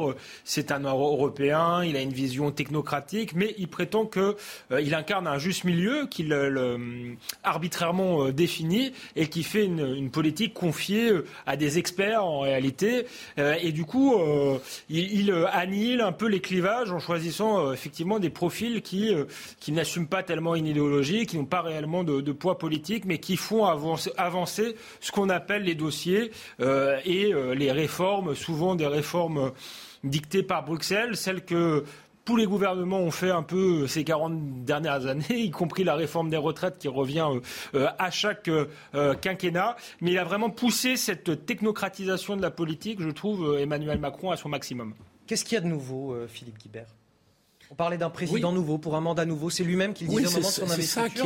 on a du mal, à, part quelques personnalités peut-être un, peu clivantes, dont on va reparler dans quelques instants, mais il n'y a pas de tête nouvelle, pas beaucoup de têtes nouvelles dans ce gouvernement. Mais de ma façon plus générale, ce qui est frappant, je trouve, depuis euh, la campagne présidentielle d'Emmanuel Macron et la constitution de son gouvernement, c'est un certain manque d'audace, comme une volonté de jouer la sécurité. Euh, dans le football italien des années 70, on appelait ça le Catenaccio. Euh, C'est-à-dire qu'on joue en défense, on joue la sécurité, on prend pas de risque, hormis euh, le ministre dont on va forcément parler, et on considère que c'est comme ça qu'on tient la situation. C'est étonnant que un deuxième mandat est toujours plus difficile que le premier. C'est une vérité qui s'est politique qui s'est appliquée au général de Gaulle, à François Mitterrand, euh, peut-être un petit peu moins à Jacques Chirac, mais euh, un deuxième mandat c'est très difficile. Il y a un effet d'usure. En plus, c'est une situation de crise, de, crise multiple. Euh, qui fait que le gouvernement du pays ne va pas être facile et donc il ne prend pas de risque, comme si voulait euh, éviter à, tout prix euh, les, euh, les, risques de conflits politiques, au-delà de la, vision idéologique qui est celle que rappelait Alexandre, que je partage, qui est une volonté de neutraliser les conflits politiques, de tuer un peu le débat politique, de prendre à gauche, à droite et d'embrouiller tout le monde. Et le fait qu'on se retrouve avec des oppositions qui sont assez radicales des deux côtés. La rupture met la continuité, la nouveauté met la stabilité, la droite et en même temps euh, la gauche. À force de vouloir parler à tout le monde, est-ce qu'on parle vraiment à chacun? Moi, je pense que le, pays est, véritablement clivé euh, entre une France euh, qui, va bien et qui, depuis ces 40 dernières années, se retrouve dans ce, modèle-là. Ça fonctionne, notamment pour les habitants des grandes métropoles, pour les cadres qui sont à l'aise dans la mondialisation et qui en tirent les bénéfices. Mais depuis 40 ans, on a vu apparaître une France qui a été frappée par la désindustrialisation, qui subit aussi le, multiculturalisme, parce qu'elle habite souvent dans des quartiers où elle est plus confrontée à une immigration qui a euh, parfois de grandes difficultés à s'intégrer. Donc il y a toute cette France des perdants de la mondialisation qui est de plus en plus euh, en révolte. On le voit bien euh, à travers le vote Le Pen, mais aussi à travers le vote Mélenchon et surtout à travers l'abstention massive. Et on aurait pu se dire que ce président, ni droite ni gauche, aurait pu être le président de la réconciliation, surtout lors de son deuxième mandat, et qu'il nomme un Premier ministre et des ministres capables de passer un compromis social. Certes, de parler aux, vainqueurs de la mondialisation, c'est par eux que Emmanuel Macron a été élu, mais également capable de parler à l'autre partie de la France, celle des Gilets jaunes, qui est en révolte et en révolte face à Emmanuel Macron. Et là, on ne voit pas du tout. On voit qu'il poursuit dans la continuité de, son modèle, mais qu'il n'y a pas du tout de, volonté de, passer ce compromis social qui, à mon avis, est nécessaire. Sinon, on va vers des crises démocratiques très graves. Ça a été rappelé euh, il y a ce qu'on appelle les extrêmes qui sont la seule euh, opposition. Et puis il y a surtout euh, le fait que les gens s'abstiennent et n'y croient plus. Il y a une forme de à quoi bon, mais qui peut se transformer en révolte, comme on l'a vu lors de la crise des, Gilets jaunes, sans intermédiaire. et donc c'est une situation potentiellement explosive. Je voudrais un mot, Philippe Guibert, peut-être sur ces ministres régaliens reconduits. je pense à, à, Gérald Darmanin, ministre de l'Intérieur, Éric Dupont-Moretti à la justice. Les voyous doivent sabrer le champagne, dit Éric Zemmour. C'est tout en finesse et en subtilité, comme souvent avec euh, Éric Zemmour. Euh, les voyous doivent sabrer le champagne je trouve que ce qui est étonnant, ce, qui est étonnant nous amène à nous interroger sur le bilan sécuritaire du quinquennat et la volonté éventuellement de faire euh, bouger les choses de la part du chef de l'État. Est-ce qu'il y a un message politique à entendre de cette reconduction? Est-ce que c'est un satisfait de la part de l'exécutif que d'avoir remis en place Gérald Darmanin et euh, son ministre de la Justice, Éric Dupont-Moretti Ils se sont opposés hein, à la fin du quinquennat. Vous vous souvenez au moment de la manif policière euh, devant l'Assemblée nationale qui mettait beaucoup en cause la justice, il y avait eu un décalage de discours entre les deux ministres. Quel plus surprenant, c'est le maintien d'Éric Dupont-Moretti, qui est un ministre mis en examen et qui en plus est en conflit ouvert avec une bonne partie de sa corporation de magistrats. Donc, euh, euh, est-ce que cette situation est vraiment durable? Moi, je pensais vraiment qu'il y avait besoin pour le ministère de la Justice compte tenu de la question de l'insécurité qui concerne étroitement euh, la politique, la politique en matière de justice, je pensais qu'il y avait besoin d'un nouveau départ pour la place Vendôme et pour ce, ce ministère. À l'évidence, il y a là presque un fait du prince pour pas dire un bras d'honneur à l'égard des magistrats, de la part de l'exécutif et, d'Emmanuel Macron. C'est qu'il a voulu donner un, signe à l'égard euh, justement de la communauté éducative. On parlera dans quelques instants de la nomination du, nouveau ministre de l'Éducation nationale, ce qu'il n'a absolument pas fait avec la justice. Je vous propose d'écouter justement euh, un syndicat de, magistrats qui, qui, nous explique euh, son point de vue et qui n'accueille évidemment pas bien cette, cette nomination. La nomination d'Éric Dupont-Moretti, c'est une mauvaise nouvelle pour la justice et les justiciables. C'est une mauvaise nouvelle parce que, euh, au fond, voilà quelqu'un qui était mis en examen, qu'on a maintenu en fonction et qui est maintenant renommé garde des Sceaux. Donc nous, on s'interroge à l'Union syndicale des magistrats véritablement sur la nature du message qui est envoyé en renommant quelqu'un qui est euh, pris dans des conflits d'intérêts. Il est mis en examen pour cela.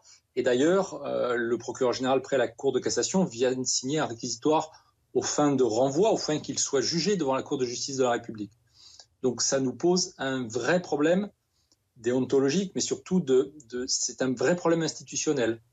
Ah, vous venez d'entendre Aurélien Martin de l'Union syndicale des magistrats. Non, mais moi je pense que ça, dit des choses sur le tempérament bravache, effectivement, d'Emmanuel Macron, qui a horreur qu'on lui mette euh, la pression. Et cette mise en examen est quand même une forme de, pression, de tentative de gouvernement des juges. Et je pense, moi je ne suis pas du tout favorable à la politique euh, pénale euh, d'Éric Dupont-Moretti, mais je trouve ça plutôt bien que le président de la République résiste à ce qui s'apparente à une forme d'État dans l'État. manifestement, il avait plus envie de donner des gages à la gauche qu'à la droite avec cette nomination Alors ça, c'est une autre question. C'est la question de la politique. Ça dépend des secteurs. Ça dépend de la politique et de la, et de la politique. Euh, ça, c'est la question de la politique qui est défendue et de la politique pénale qui est défendue. Là, pour le coup, moi, je trouve que c'est un signal euh, effectivement inquiétant parce que il y a une incohérence, si vous voulez. Euh, pour faire face au fléau de l'insécurité, il faut une cohérence et une politique, un ministère de l'Intérieur ferme incarné par euh, Darmanin, en tout cas qui a une rhétorique de fermeté. On voit bien qu'il n'est pas aligné, ça a été rappelé euh, par Philippe, sur la même politique qu'Éric Dupont-Moretti, qui au début de son mandat expliquait qu'il était euh, contre la prison. La, la, première visite, ça a été aux prisonniers.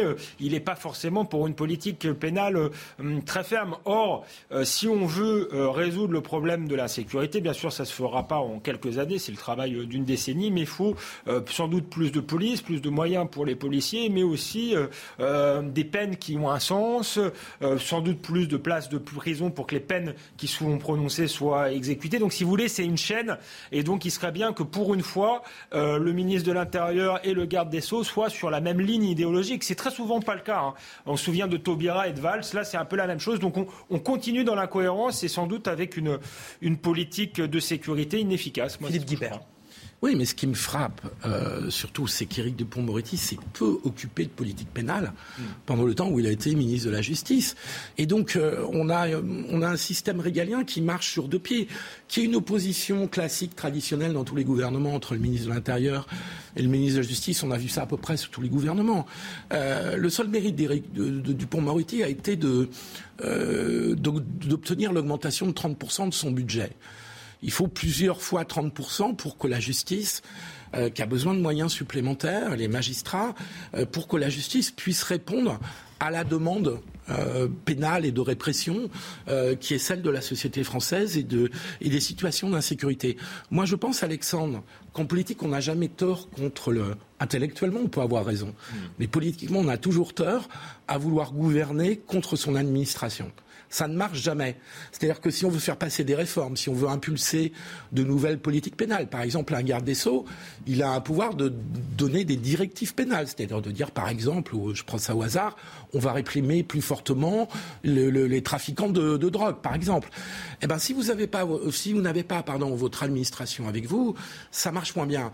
Et donc, il y a un moment en politique, un principe de réalité, c'est que pour réussir, il faut quand même avoir un ministre qui puisse s'entendre, avoir une crédibilité, une autorité auprès des juges en l'occurrence, et je ne crois pas que ça soit le cas.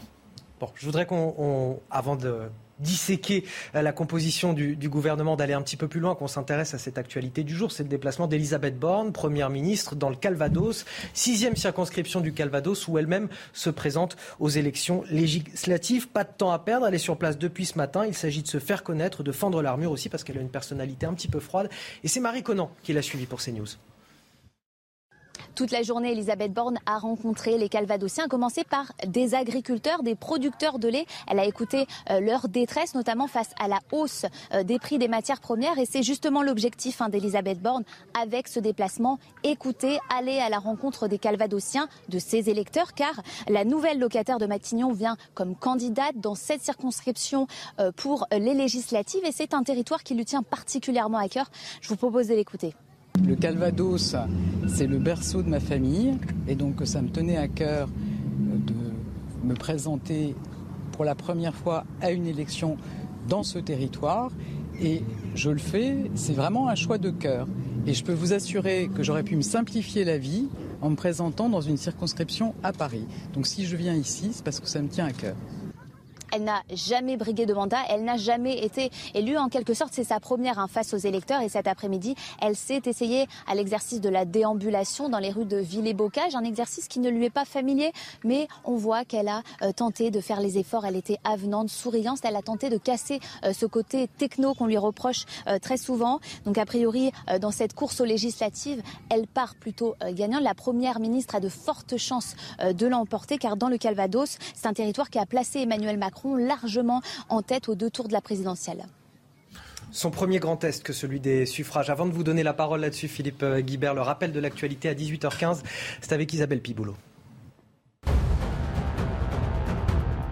Catherine Colonna succède à Jean-Yves Le Drian au poste de ministre des Affaires étrangères. Sa nomination à la tête du Quai d'Orsay a été annoncée hier. Âgée de 66 ans, cette diplomate chevronnée était jusqu'alors ambassadrice de France à Londres.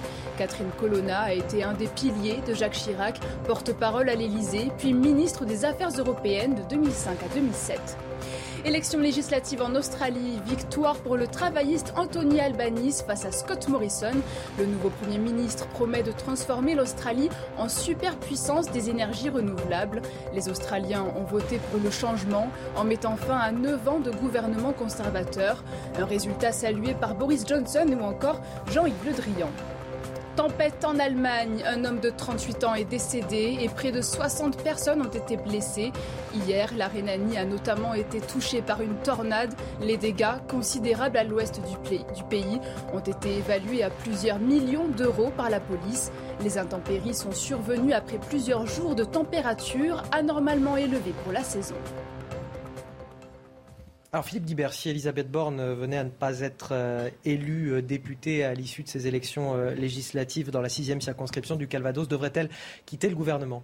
Ah oui, sa position sera extrêmement difficile, mais le risque est tout à fait limité, hein, parce que le sortant, le député sortant macroniste s'est fait élire au deuxième tour en 2017 avec 68% des voix. Pas de grande surprise à... Donc on imagine mal qu'Elisabeth Borne, première ministre, euh, puisse être battue dans cette circonscription. Je pense que vraiment la probabilité est extrêmement faible. Mais c'est la première fois qu'elle se présente. Euh, oui, parce qu'elle a une carrière de haut, de haut, fonctionnaire. Elle a été euh, le préfète, elle a été directrice de cabinet, conseillère au cabinet Elle n'était pas obligée de le faire, elle l'a fait quand même. Oui, je trouve que c'est. Enfin, on peut se féliciter, dans le cas de ce que disait Alexandre tout à l'heure sur la technocratisation de la politique, qu'elle ait eu éprouvé le besoin et la volonté euh, d'aller se présenter devant les électeurs, ça me semble être la moindre des choses qu'en est euh, Premier ministre. Hein. Oui, je pense qu'elle n'a pas eu le choix, que Emmanuel Macron lui a dit c'est une, une, des ah conditions pour, être, euh, premier, pour être Premier ministre. C'était la logique politique, mais moi je regrette quand même, je ne veux pas faire de procès d'intention à Elisabeth Borne, peut-être qu'elle va se révéler une Premier ministre extraordinaire, mais je trouve que le signal qui est envoyé, voilà, de prendre quelqu'un qui n'est pas une euh, une élue. Euh, on disait qu'il y avait toute une partie de la France, notamment ce, qu'on a, ce que Christophe Guilluy, le géographe, appelle la France périphérique, mais aussi la France rurale, qui ne sont pas bien représentés euh, par Emmanuel Macron. Ça aurait été bien de, de prendre quelqu'un qui connaît l'administration, mais qui connaît aussi cette France-là, qui connaît un peu le, terrain. Donc le, signal envoyé euh, est pas terrible, euh, si vous voulez. On est face à des gens qui connaissent extrêmement bien euh, les processus euh, étatiques et qui veulent appliquer des processus, qui connaissent bien l'administration, mais il faudrait aussi connaître le pays. Alors, je ne sais pas si elle ne, ne le connaît pas, sans doute elle, elle, le connaît aussi, mais elle ne s'est pas distinguée là-dessus. On a parfois l'impression d'être gouverné voilà, par des, des technocrates qui sont dans l'administration des choses, c'est un peu ça, Emmanuel Macron, plus que dans le gouvernement des hommes. Elle est un petit peu le symbole de ce gouvernement d'experts, à la fois nouvelle parce que c'est une femme, et ça rentre euh, en ligne de compte manifestement pour le chef de l'État quand il a décidé euh, de faire le choix de cette première ministre, et de la continuité en même temps parce qu'elle est au gouvernement depuis 2017. On est toujours dans le en même temps? Oui, où elle n'avait pas laissé, elle, a mené des réformes importantes, elle a beaucoup travaillé, géré des dossiers et mené des réformes. Euh, moi, je me souviens pas d'une déclaration d'Elisabeth Borne dans les cinq ans euh, qui ont précédé. J'arrive pas à mémoriser. Je suis un petit peu l'actualité et j'ai pas l'impression qu'elle est marquée par une déclaration forte son passage au ministère. Elle n'a pas non plus une notoriété très forte. Mais c'est son grand problème, c'est ce que j'allais vous dire. C'est-à-dire qu'elle a d'abord besoin d'être euh, euh, connue des Français parce qu'elle part d'un point qui est qui doit être très bas. et est-ce qu'Emmanuel Macron a besoin que sa première ministre soit davantage connue? Mais c'est là où, pardon, juste une phrase.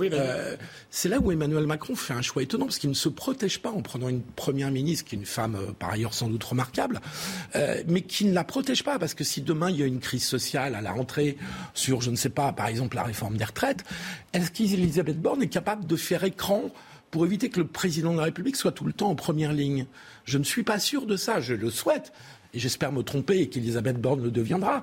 Mais pour l'instant, on ne peut pas dire que ça soit le cas. Donc Emmanuel Macron fait toujours le choix qu'en cas de, choses sérieuses et de crise, ça sera toujours lui qui sera. Il sera le, dernier rempart. Je suis, je suis d'accord euh, avec, euh, avec cette analyse. Je pense que de toute manière, cette nomination révèle beaucoup euh, sur Emmanuel Macron. Outre ce que j'ai dit, une vision de la politique qui se réduit à une forme d'expertise et de connaissance des processus étatiques, il y a aussi, ça révèle son tempérament. Je crois qu'il n'aime pas que d'autres aient la lumière, tout simplement. Il ne supporte pas Édouard Philippe, qui était un Premier ministre relativement effacé. À partir du moment où, pendant la crise sanitaire, il a un peu pris la lumière, c'est devenu insupportable euh, à Emmanuel Macron. Donc je pense qu'il il, a choisi, il a tranché dans son problème d'ego et qu'il a choisi dorénavant d'avoir des, premiers ministres finalement euh, euh, très, très discrets. C'était déjà le, cas de, Jean Castex, c'est le cas d'Elisabeth Borne, mais c'est le risque effectivement en cas de crise.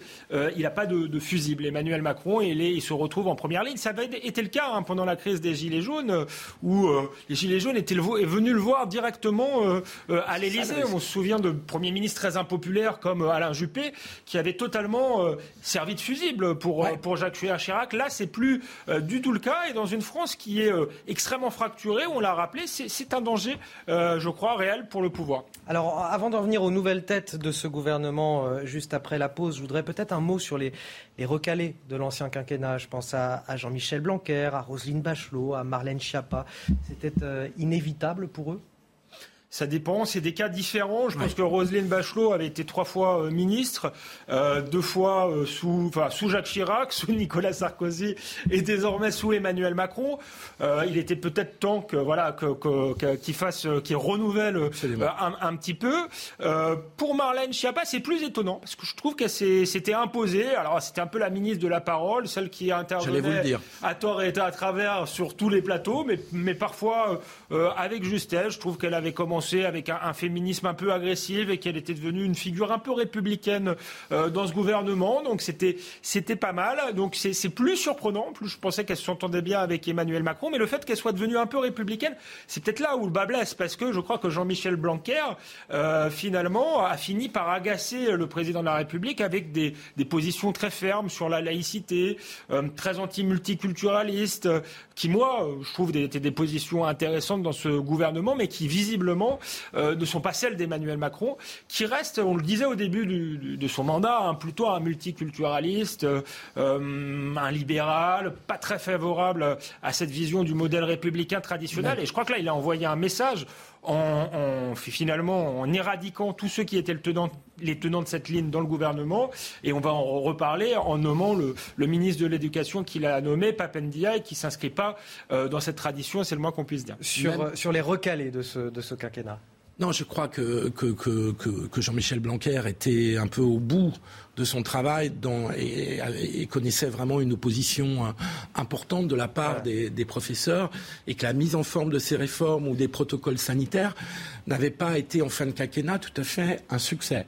Il est quand même resté cinq ans ministre de l'Éducation nationale. On verra si son successeur euh, reste aussi longtemps, parce que c'est très rare hein, de, rester, euh, de rester cinq ans à l'Éducation nationale. Quant à Marlène Schiappa, je ne sais pas si c'est son positionnement idéologique ou le fait qu'elle n'avait pas la réputation, je vais essayer de dire ça par des euphémismes aimables, elle n'avait pas la réputation d'être une femme de dossier et avait une relation avec ses collègues et, et administrations qui était parfois un peu vive. Ben ça, c'est encore intéressant parce que je disais que Marlène Schiappa était originale. Je, la défends, elle m'a souvent agacé, mais là, j'ai un peu envie de la, défendre. Effectivement, elle avait un rôle un peu symbolique. Euh, euh, je disais le, ministère de la parole, mais voilà, elle avait créé un lien, je crois, euh, avec les Français. Et donc, effectivement, décidément, Emmanuel Macron aime les experts, les hommes et les femmes de dossier. Il en faut, mais je crois qu'il faut aussi des personnalités dans un gouvernement. Va-t-il, va-t-il importer la culture woke dans nos écoles? C'est ce dont s'inquiète la, droite souverainiste euh, concernant Papendia, le ministre de l'Éducation nationale, historien, spécialiste de la question noire. On en parle juste après euh, la pause dans notre dernière partie euh, sur Punchline. 18h30 sur CNews, le face-à-face se poursuit dans Punchline avec Alexandre Devecchio et Philippe Guibert. Juste avant de poursuivre avec la nomination de Papendia et comme ministre de l'Éducation nationale, tout de suite, le rappel de l'information avec Isabelle Piboulot. La Turquie, réfractaire à l'entrée de la Suède dans l'OTAN, mais plus conciliante envers la Finlande. Recep Tayyip Erdogan, préoccupé par la lutte contre le terrorisme, souhaite voir les deux pays afficher leur solidarité envers la Turquie. Son homologue finlandais a assuré condamner le terrorisme sous toutes ses formes. Côté Suède, le président turc appelle le pays à mettre un terme à son soutien politique et financier aux organisations terroristes. Au Bangladesh, 2 millions de personnes isolées après des inondations ces intempéries inédites depuis près de 20 ans dans le nord-est du pays ont fait au moins 10 morts depuis le début de la semaine. Des hauts de crues provenant du nord-est de l'Inde ont entraîné la rupture d'une importante digue sur la rivière Borak partagée entre les deux pays. Au moins 100 villages sont inondés.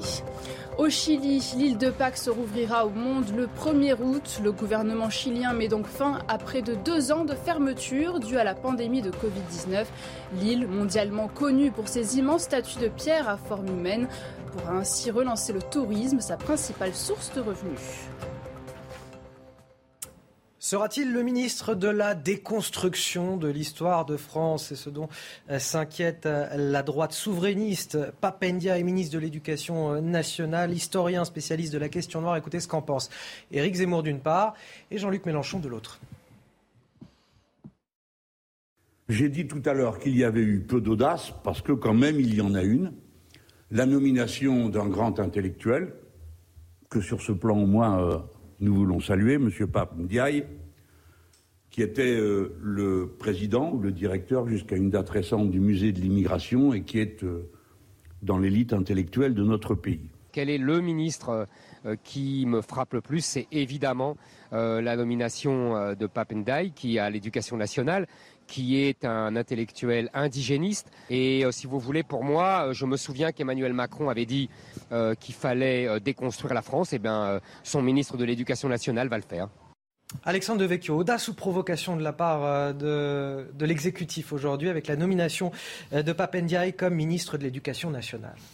Bah, Message euh, idéologique assez clair. Euh, tout de même, je disais tout à l'heure que Jean-Michel Blanquer était euh, un peu l'incarnation du camp laïque et républicain au sein du gouvernement. Non seulement euh, il est viré, mais on le remplace par quelqu'un dont les positions sont quand même très éloignées. Alors je ne sais pas s'il faut dire qu'il est indigéniste.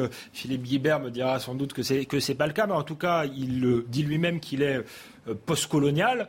C'était un courant qui, qui explique finalement les problèmes d'aujourd'hui par le colonialisme, un peu comme si les descendants, euh, enfin les, immigrés descendants de, de, la colonisation subissaient une forme de, de colonisation aujourd'hui euh, en France. Je pense que c'est une forme d'essentialisme qui euh, nourrit du ressentiment chez certains enfants de, de, de l'immigration, de les ramener toujours à la colonisation et de prétendre qu'il y a un racisme systémique en France, parce que c'est quand même ce qu'il dit, qu'il y a des violences policières, donc il reprend quand même le, le vocabulaire de ce courant de pensée. Par ailleurs, il a quand même participé une fois euh, à, euh, à, une université euh, non mixte, donc interdite aux, aux, blancs. Donc ça fait quand même beaucoup de voilà, beaucoup de, de, de, de symboles. Est-ce qu'Emmanuel Macron n'a pas réussi son pari en faisant dire à Jean-Luc Mélenchon que ce choix, ce choix était audacieux? Parce que c'est peut-être ça aussi le signal qu'il voulait envoyer. Emmanuel Macron. Alors il y a deux hypothèses, soit une tactique politicienne, c'est-à-dire à faire un clin d'œil à l'électorat des insoumis, qui est assez communautariste et qui s'inscrit un peu dans cette vision-là, euh, soit euh, tout simplement Emmanuel Macron et, de nouveau lui-même, j'avais envie de dire, puisque on se souvient qu'il avait déclaré durant sa première campagne, il n'y a pas de culture française, il y a des cultures en France. Il était dans cette logique d'un multiculturalisme, peut-être pas indigéniste, peut-être pas aussi agressif, mais un peu de type anglo-saxon. Ne croyons pas tellement au modèle républicain pensant que c'était un peu euh, une vieillerie, euh, l'universalisme et l'idée qu'on considérait les gens d'abord comme citoyens sans tenir compte de leur euh, couleur de peau. Donc je pense que c'est un retour à lui-même. Il se dit c'est son, son, deuxième mandat, il va appliquer sa politique Emmanuel Macron. Donc pas sûr que ce soit seulement un coup tactique. Je crois que c'est idéologiquement quelque chose dans lequel il croit. Indigéniste, wokiste, papendia, vous, vous en pensez quoi, Philippe? Il n'est absolument pas indigéniste. Enfin, c'est les mots moins sens parce que on a des réactions euh, sur cette nomination qui sont qui baignent dans une grande confusion intellectuelle, euh, idéologique, indigénisme, wokisme, islamo-gauchisme, communautarisme. On ne sait plus exactement.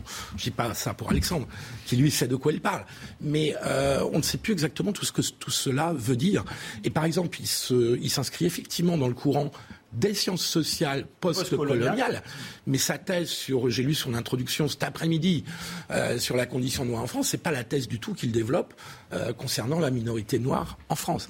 Et il tient la question raciale, il considère qu'il y a une question raciale qui existe, mais qu'il y a la question sociale, que les deux s'interpénètrent. Donc il n'est pas du tout sur le discours indigéniste. Je ne connais pas son point de vue sur le wokisme, si ce n'est qu'évidemment il est sensible aux discriminations des minorités euh, raciales. Et puis, ma foi, c'est bien son droit et ça ne me paraît pas être particulièrement en soi subversif d'être sensibilisé à cette question. Ce qui est beaucoup plus discutable, c'est la cancel culture. Mais là aussi, c'est pas tout à fait. Enfin, il y a des points de rencontre. C'est pas tout à fait la même chose. Bref, je trouve qu'on s'est précipité. Moi, ça m'a un peu choqué, voire beaucoup, qu'on se précipite pour critiquer un ministre que la plupart des gens n'ont pas lu dans, dans ses œuvres de chercheurs universitaires réputés, respectés de ses collègues universitaires très souvent qu'on n'a pas lu, qui n'a pas encore parlé, qui n'a pas encore agi. Je trouve que là, on frôle le procès d'intention et qu'il faudra tout simplement euh, juger ce ministre comme les autres sur ce qu'il dira, parce que pour un ministre qu'on dit est un, acte, parfois c'est performatif, sur ce qu'il dira et ce qu'il fera. Quant à savoir si ça s'inscrit dans une idéologie macroniste euh, dont parlait Alexandre, je ne sais plus trop ce que c'est que l'idéologie macroniste. Il y a celle que tu, indiques, que tu indiquais en début de quinquennat précédent. Il y a eu le discours des Mureaux euh, avant la loi séparatiste qui est sur une autre ligne. Et je ne suis pas sûr de savoir définir ce que c'est que le macronisme, à part en matière économique bah, on peut imaginer, européenne. On peut imaginer qu'effectivement, pendant son mandat, il a dû tenir compte du principe de réalité, tout simplement. Il a eu l'affaire Samuel Paty, hein, la loi sur le séparatisme, euh, l'affaire de la tragédie d'ailleurs, je ne devrais pas parler d'affaires, mais euh, la loi sur le séparatisme survient après la décapitation de, de, Samuel Paty, et puis des courants internes à la République en marche qui étaient euh, assez, assez a d'ailleurs tenu ses premiers mots euh, à, l'égard de la mémoire de, Samuel Paty. oui, parce qu'il a, il a été accusé là-dessus. D'ailleurs, c'était des accusations là pour le coup excessives puisqu'il s'est jamais exprimé là-dessus. Mais on peut imaginer qu'Emmanuel Macron, dans le deuxième mandat, se sent plus libre et revient, je disais, à une vision On verra. Effectivement, on, jugera euh, sur le, enfin, en fonction de ce que fait euh, ce, ministre. Mais je, suis moins effarouché que vous par les, critiques, si vous voulez. Euh, si, admettons ah. que Emmanuel Macron est nommé Robert Ménard. À un moment donné, Robert Ménard semblait croire qu'il allait entrer au gouvernement. Je pense qu'il euh, y aurait eu des critiques de la gauche et qu'on aurait expliqué quelle était l'idéologie de Robert Ménard et d'où il venait. Et euh, il se serait pas plein de racisme. Là, ce qui est un peu gênant, et je vous, mais je vous aime beaucoup, et je pense que euh, vos, votre clavier, vous avez tapé trop vite sur votre clavier, euh, mais vous expliquiez dans un post Facebook qu'on on frôlait le, racisme. Non, c'est raciste pour le coup de dire que critiquer, enfin, ce qu'a fait ce ministre en tant que chercheur serait raciste. C'est le réduire à sa couleur de peau. Euh, on critique euh, ses opinions euh, politiques qui sont qui ont l'air quand même assez assez tranchées, même s'il y a sans doute plus de, faire, de nuances. de manière apaisée sur ce plateau. Voilà, même s'il y a Moi, plus je crois de nuances que ce qu'on. Mmh. Je, un, dernier il y a eu certaines réactions qui, qui, frôlaient le racisme, hein, honnêtement, hein, pas celle de tout le monde et pas les vôtres évidemment. Euh, je trouve qu'on lui prête des, des, des opinions qu'il n'a jamais exprimées. Il fait, il donne une longue interview dans Le Monde il y a, il y a deux ans ou trois ans euh, où il explique précisément pourquoi, pour lui, les réunions non mixtes ne sont pas du tout la finalité des mouvements militaires. Bah, on a le droit d'y participer, c'est pas un crime, Alexandre. On peut, lui, exprime clairement que Martin Luther King ne voulait pas de réunions non mixtes et qu'il fallait aller vers les blancs. Euh, de même, sur le racisme, il explique qu'il n'y a pas de racisme d'État, qu'il y a du racisme parfois dans la police, ça peut quand même arriver. Il parle de violence policière et il parle de racisme structurel. mais c'est intéressant parce que je pense qu'il y a une ambiguïté. Alors, il y a une ambiguïté. Soit il est prudent et, et il est modéré et c'est tant mieux soit il est un peu, il fait un peu du en même temps. Alors, il y a, beaucoup de gens qui le connaissent, qui expliquent que c'est une forme de, décolonialisme présentable, si vous voulez, euh, modéré, euh, assez suave comme ça, et, voilà. Et, du coup, euh, et ça cache la radicalité de, son discours. Mais on, le jugera sur place. Ce que j'allais dire, sa question, c'est plus avant, puisque de toute façon, il n'a pas encore donné de ligne directrice à ça. Juste un mot, juste un mot quand même. Et après un mot quand même. La, la, la, c'est pas la question coloniale qu'il a travaillé le plus, même s'il en parle évidemment, c'est la question raciale. Il considère qu'il y a une question raciale dans la société française et que le modèle républicain, qui est très sympathique, il se dit universaliste, il est en faveur du métissage. Euh, donc il n'est pas du tout en train d'essentialiser la race noire ou d'autres races. Donc il est contre cette idée-là qui est totalement indigéniste. Euh, il considère que le modèle républicain n'a pas été assez loin dans la lutte contre les discriminations raciales. C'est une opinion respectable qu'on peut après discuter. Il n'y a pas de quoi lui faire des procès en sorcellerie. On peut aussi critiquer parce que Papendiaï, et ça c'est formidable, c'est un pur produit de la méritocratie euh, française. Il est, la lui-même qui l'a dit. Il est la preuve que le modèle républicain qu'il combat quand même. non, non, non, Et il a dit lui-même qu'il était le produit de la méritocratie française. Euh, oui, mais il dit l'universalisme républicain n'est pas été assez loin. Bah, il était assez efficace pour lui et il veut quand même introduire la discrimination positive. Euh, il a été très marqué par son voyage aux États-Unis, alors que lui-même n'en a pas eu besoin. Donc il y a voilà, il y a des signaux comme ça que je trouve inquiétants. Et même le, simple fait de prendre un chercheur dont le principal objet d'étude est le racisme pour être ministre de l'Éducation nationale, ça m'interpelle aussi un petit peu. Moi, je crois que le meilleur moyen de lutter contre la discrimination, si elles existent, moi je pense que les premières discriminations sont sociales, c'est de donner aux élèves euh, un bagage de connaissances, leur transmettre euh, une culture. C'est quand même le, plus efficace plutôt que de leur expliquer euh, dès la maternelle qu'ils sont victimes de discrimination. Donc ça donne quand même, pas ça, sur les intentions d'Emmanuel Macron, ça dit quelque chose cette nomination. Là, tu es caricatural dans ton propos parce que c'est même pas ce dit.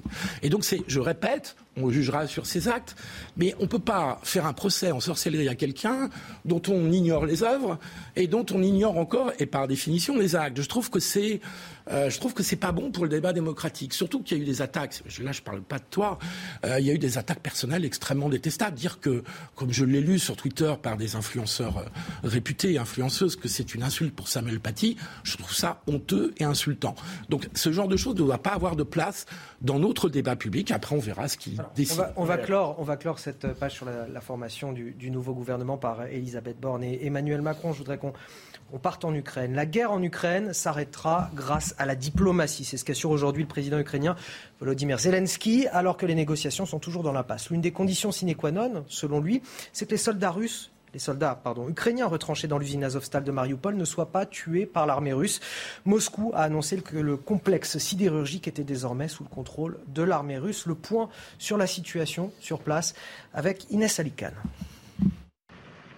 Dans ces convois de cars, des combattants ukrainiens quittent la Syrie d'Azovstal, alors que la Russie affirme avoir pris le contrôle total de Mariupol. Sur ces images fournies par le ministère russe de la Défense, des combattants ukrainiens fouillés et désarmés par des soldats russes, particulièrement attentifs aux tatouages de leurs prisonniers. Le président ukrainien ne parle pas de capitulation, mais d'un sauvetage des héros. Les choses sont ce qu'elles sont. À partir d'aujourd'hui, les hommes ont reçu le signal de l'armée qu'ils retrouvent leur totale liberté. La totale liberté de sortir et de sauver leur vie. De son côté, Moscou affirme que plus de 2400 combattants ukrainiens qui avaient été enfermés dans les aciéries s'étaient rendus depuis le début de la semaine. Les troupes ukrainiennes ont été faites prisonnières par les Russes et certaines emmenées dans une ancienne colonie pénitentiaire. C'est la fin d'un symbole. Euh, oui, ils se sont euh, battus avec courage, je crois, euh, les Ukrainiens. Ils en avaient fait euh, un symbole de, la lutte finalement pour leur, souveraineté, pour leur, conserver leur indépendance. et donc ça restera comme une, forme de, oui, de, symbole dans, dans, cette guerre, avec bien sûr euh, sans doute une forme de, euh, de propagande aussi, mais ça fait partie de la guerre en fait de, de voilà de choisir des symboles de, euh, et de lutter aussi par les images. Est-ce qu'on peut encore croire que cette guerre s'arrêtera avec la diplomatie, comme le dit Moi, je crois, je crois qu'il faut le croire sans être un pacifiste naïf. le, problème, si vous voulez, c'est que si cette guerre euh, dur, euh, c'est qu'il y ait beaucoup de victimes et de victimes inutiles sont euh, vainqueurs clairs. alors, on voit bien que, par exemple, la volonté des États-Unis, c'est peut-être d'affaiblir la Russie euh, durablement, mais euh, on peut penser aussi euh, aux Ukrainiens. Est-ce que c'est vraiment l'intérêt d'avoir une guerre, leur intérêt d'avoir une guerre très longue avec beaucoup de victimes? Est-ce que c'est l'intérêt de, l'Europe également, avec le risque d'escalade que ça implique? Donc oui, si il y a encore possibilité de, négocier, en tout cas, il faut essayer. De, il ne faut pas fermer la porte à la, négociation. Je ne crois pas que ce soit une, une capitulation. Je crois que c'est justement faire preuve de réalisme et même euh, euh, d'humanité. Donc si on peut euh, négocier, il faut le faire. Maintenant, je ne sais pas si Vladimir Poutine est dans cet état d'esprit. Je ne suis pas dans cette tête. 18h45 avant de vous donner la parole, Philippe Guibert, le rappel de l'actualité, c'est avec Isabelle Pibelot.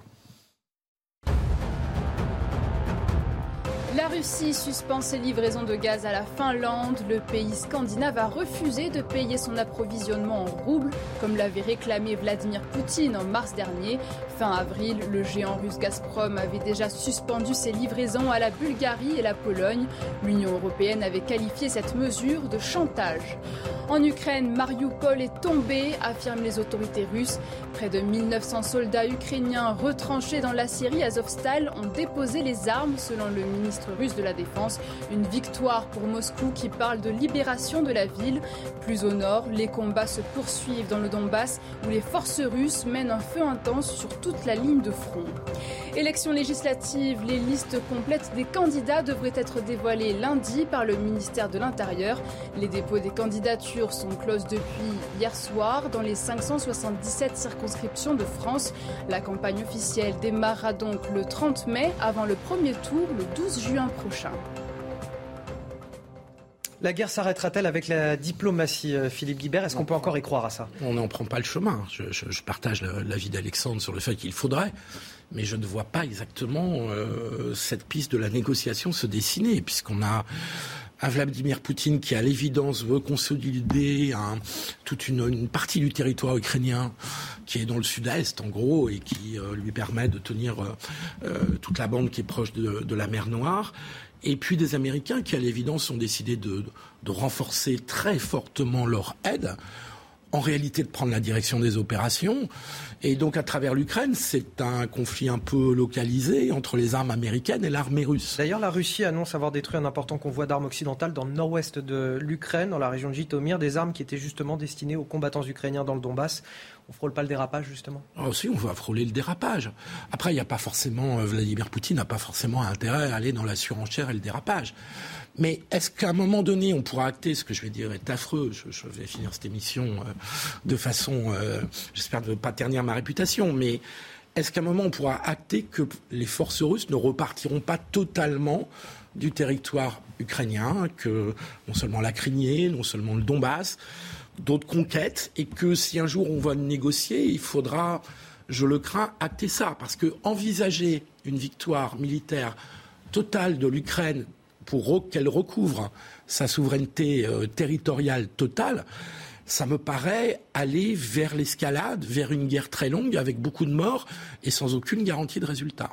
Je suis assez d'accord euh, avec, euh, avec cette analyse. Il faudra sans doute faire des concessions. Et plus le conflit durera, plus les concessions seront dures à faire, puisque plus il y aura eu de victimes de part et d'autre. Poutine sera aura tendance à dire, puisque j'ai investi tant de moyens, perdu tant de troupes, bah, on allons jusqu'au bout. Et à l'inverse, voilà, les Ukrainiens auront du mal à renoncer parce qu'il y aura eu des morts dans, dans, dans, chaque famille. En plus, Zelensky a promis un référendum, donc s'il y a négociation, il faudra qu'il les fasse accepter à sa population. Donc il faut voir, je crois, euh, euh, à long terme. Je crois que les États-Unis voient aussi à long terme et pensent pouvoir euh, affaiblir la Russie, voire changer de régime. Hein. D'ailleurs, Joe Biden l'a dit à demi-mot. Est-ce que c'est réaliste ou pas? Et nous, Européens, est-ce que c'est notre intérêt? Enfin, on serait ravis que, que la Russie change de, de, régime, mais si elle ne change pas de régime et qu'on a une guerre longue, les conséquences sociales qui se font déjà sentir et le risque d'escalade qui est peut-être pas tout à fait exclu. Je suis pas, très honnêtement, je suis pas un spécialiste, mais j'entends ce qui se dit de part et d'autre. Alors certains disent que le risque est très, euh, est très infime, euh, mais d'autres, comme Jean-Pierre Chevènement, qui a quand même été ministre de la Défense, dit que c'est tout à fait possible, que les armes nucléaires en plus ont évolué, ou euh, quelqu'un comme Henri Guénaud qui dit que nous, nous marchons comme des funambules vers la guerre. Donc tout ça mérite d'être écouté, et je crois que chaque point de vue doit être écouté, et c'est pas parce que on, on, se dit qu'on est pour la, la négociation qu'on est forcément un lâche et qu'on cède face à un nouvel Hitler. Je ne crois pas que le problème, Poutine ait les moyens d'aller plus loin non plus. Il a déjà du mal à quelques secondes. J'ai une petite question à, vous poser. Toute alternative à la candidature de l'Ukraine à l'Union européenne serait un compromis avec la Russie. C'est ce que dit Volodymyr Zelensky, euh, qui répond donc au, projet de communauté européenne ah qui était proposé par euh, Emmanuel Macron. Est-ce qu'il finalement il n'a pas tort, cette sorte de club de pays amis euh, qu'on veut bien avoir dans notre giron, mais qu'on ne peut pas faire intégrer au risque de, provoquer davantage la Russie. pour le coup, euh, et je trouve que dans cette, je suis parfois très critique à l'égard de sa politique, mais dans cette crise est assez raisonnable. Euh, et je crois que c'était une manière de, de dire que oui, l'intégration européenne de l'Ukraine n'était pas pour tout de suite, parce que ça implique des choses. S'ils étaient vraiment intégrés à l'Europe, ça veut dire quoi Ça veut dire que ça sert à rien cette communauté politique européenne. C'est vrai que ça sert à rien. Je pense que... Mais je crois que c'est pas réaliste de vouloir intégrer l'Ukraine maintenant. Après, Zelensky joue son, son, rôle. De son point de vue, je comprends, il défend son pays et il essaie d'alerter l'opinion internationale. Et puis Zelensky est devenu beaucoup le porte-parole des, des, des, des, forces américaines qui, quand même, l'appuient aux trois quarts. Les trois quarts des, aides militaires à l'Ukraine, aujourd'hui, c'est les États-Unis. Et donc, je pense qu'il avait une marge de manœuvre au début du conflit et qu'aujourd'hui, il a beaucoup moins de marge de manœuvre dans la mesure où il est passé sous commandement américain, pour le dire un peu brutalement et très vite. Et donc, il la perspective de la négociation n'est pas celle des Américains. Et donc, je, je, effectivement, je partage l'idée que Macron a fait une bonne proposition, mais une bonne proposition dont personne ne semble vouloir pour l'instant. Et, et la France, comme l'Allemagne, apparaissent comme un petit peu impuissantes pour l'instant, à mon grand regret, dans cette crise, parce que c'est elle qui devrait, ces deux, puissances, qui devraient être à la pointe de la négociation. Et pour l'instant, il n'y a personne qui veut négocier. Messieurs, il est temps pour moi de vous remercier. Euh, le face-à-face, Alexandre Devecchio, Philippe Guibert. Euh, restez avec nous sur CNews dans un instant. Elliot Deval pour euh, Face aux infos. Et nous, on se retrouve juste après dans Face à Boc Côté. Ce sera à partir de 20h. Merci à tous et très bonne soirée sur CNews.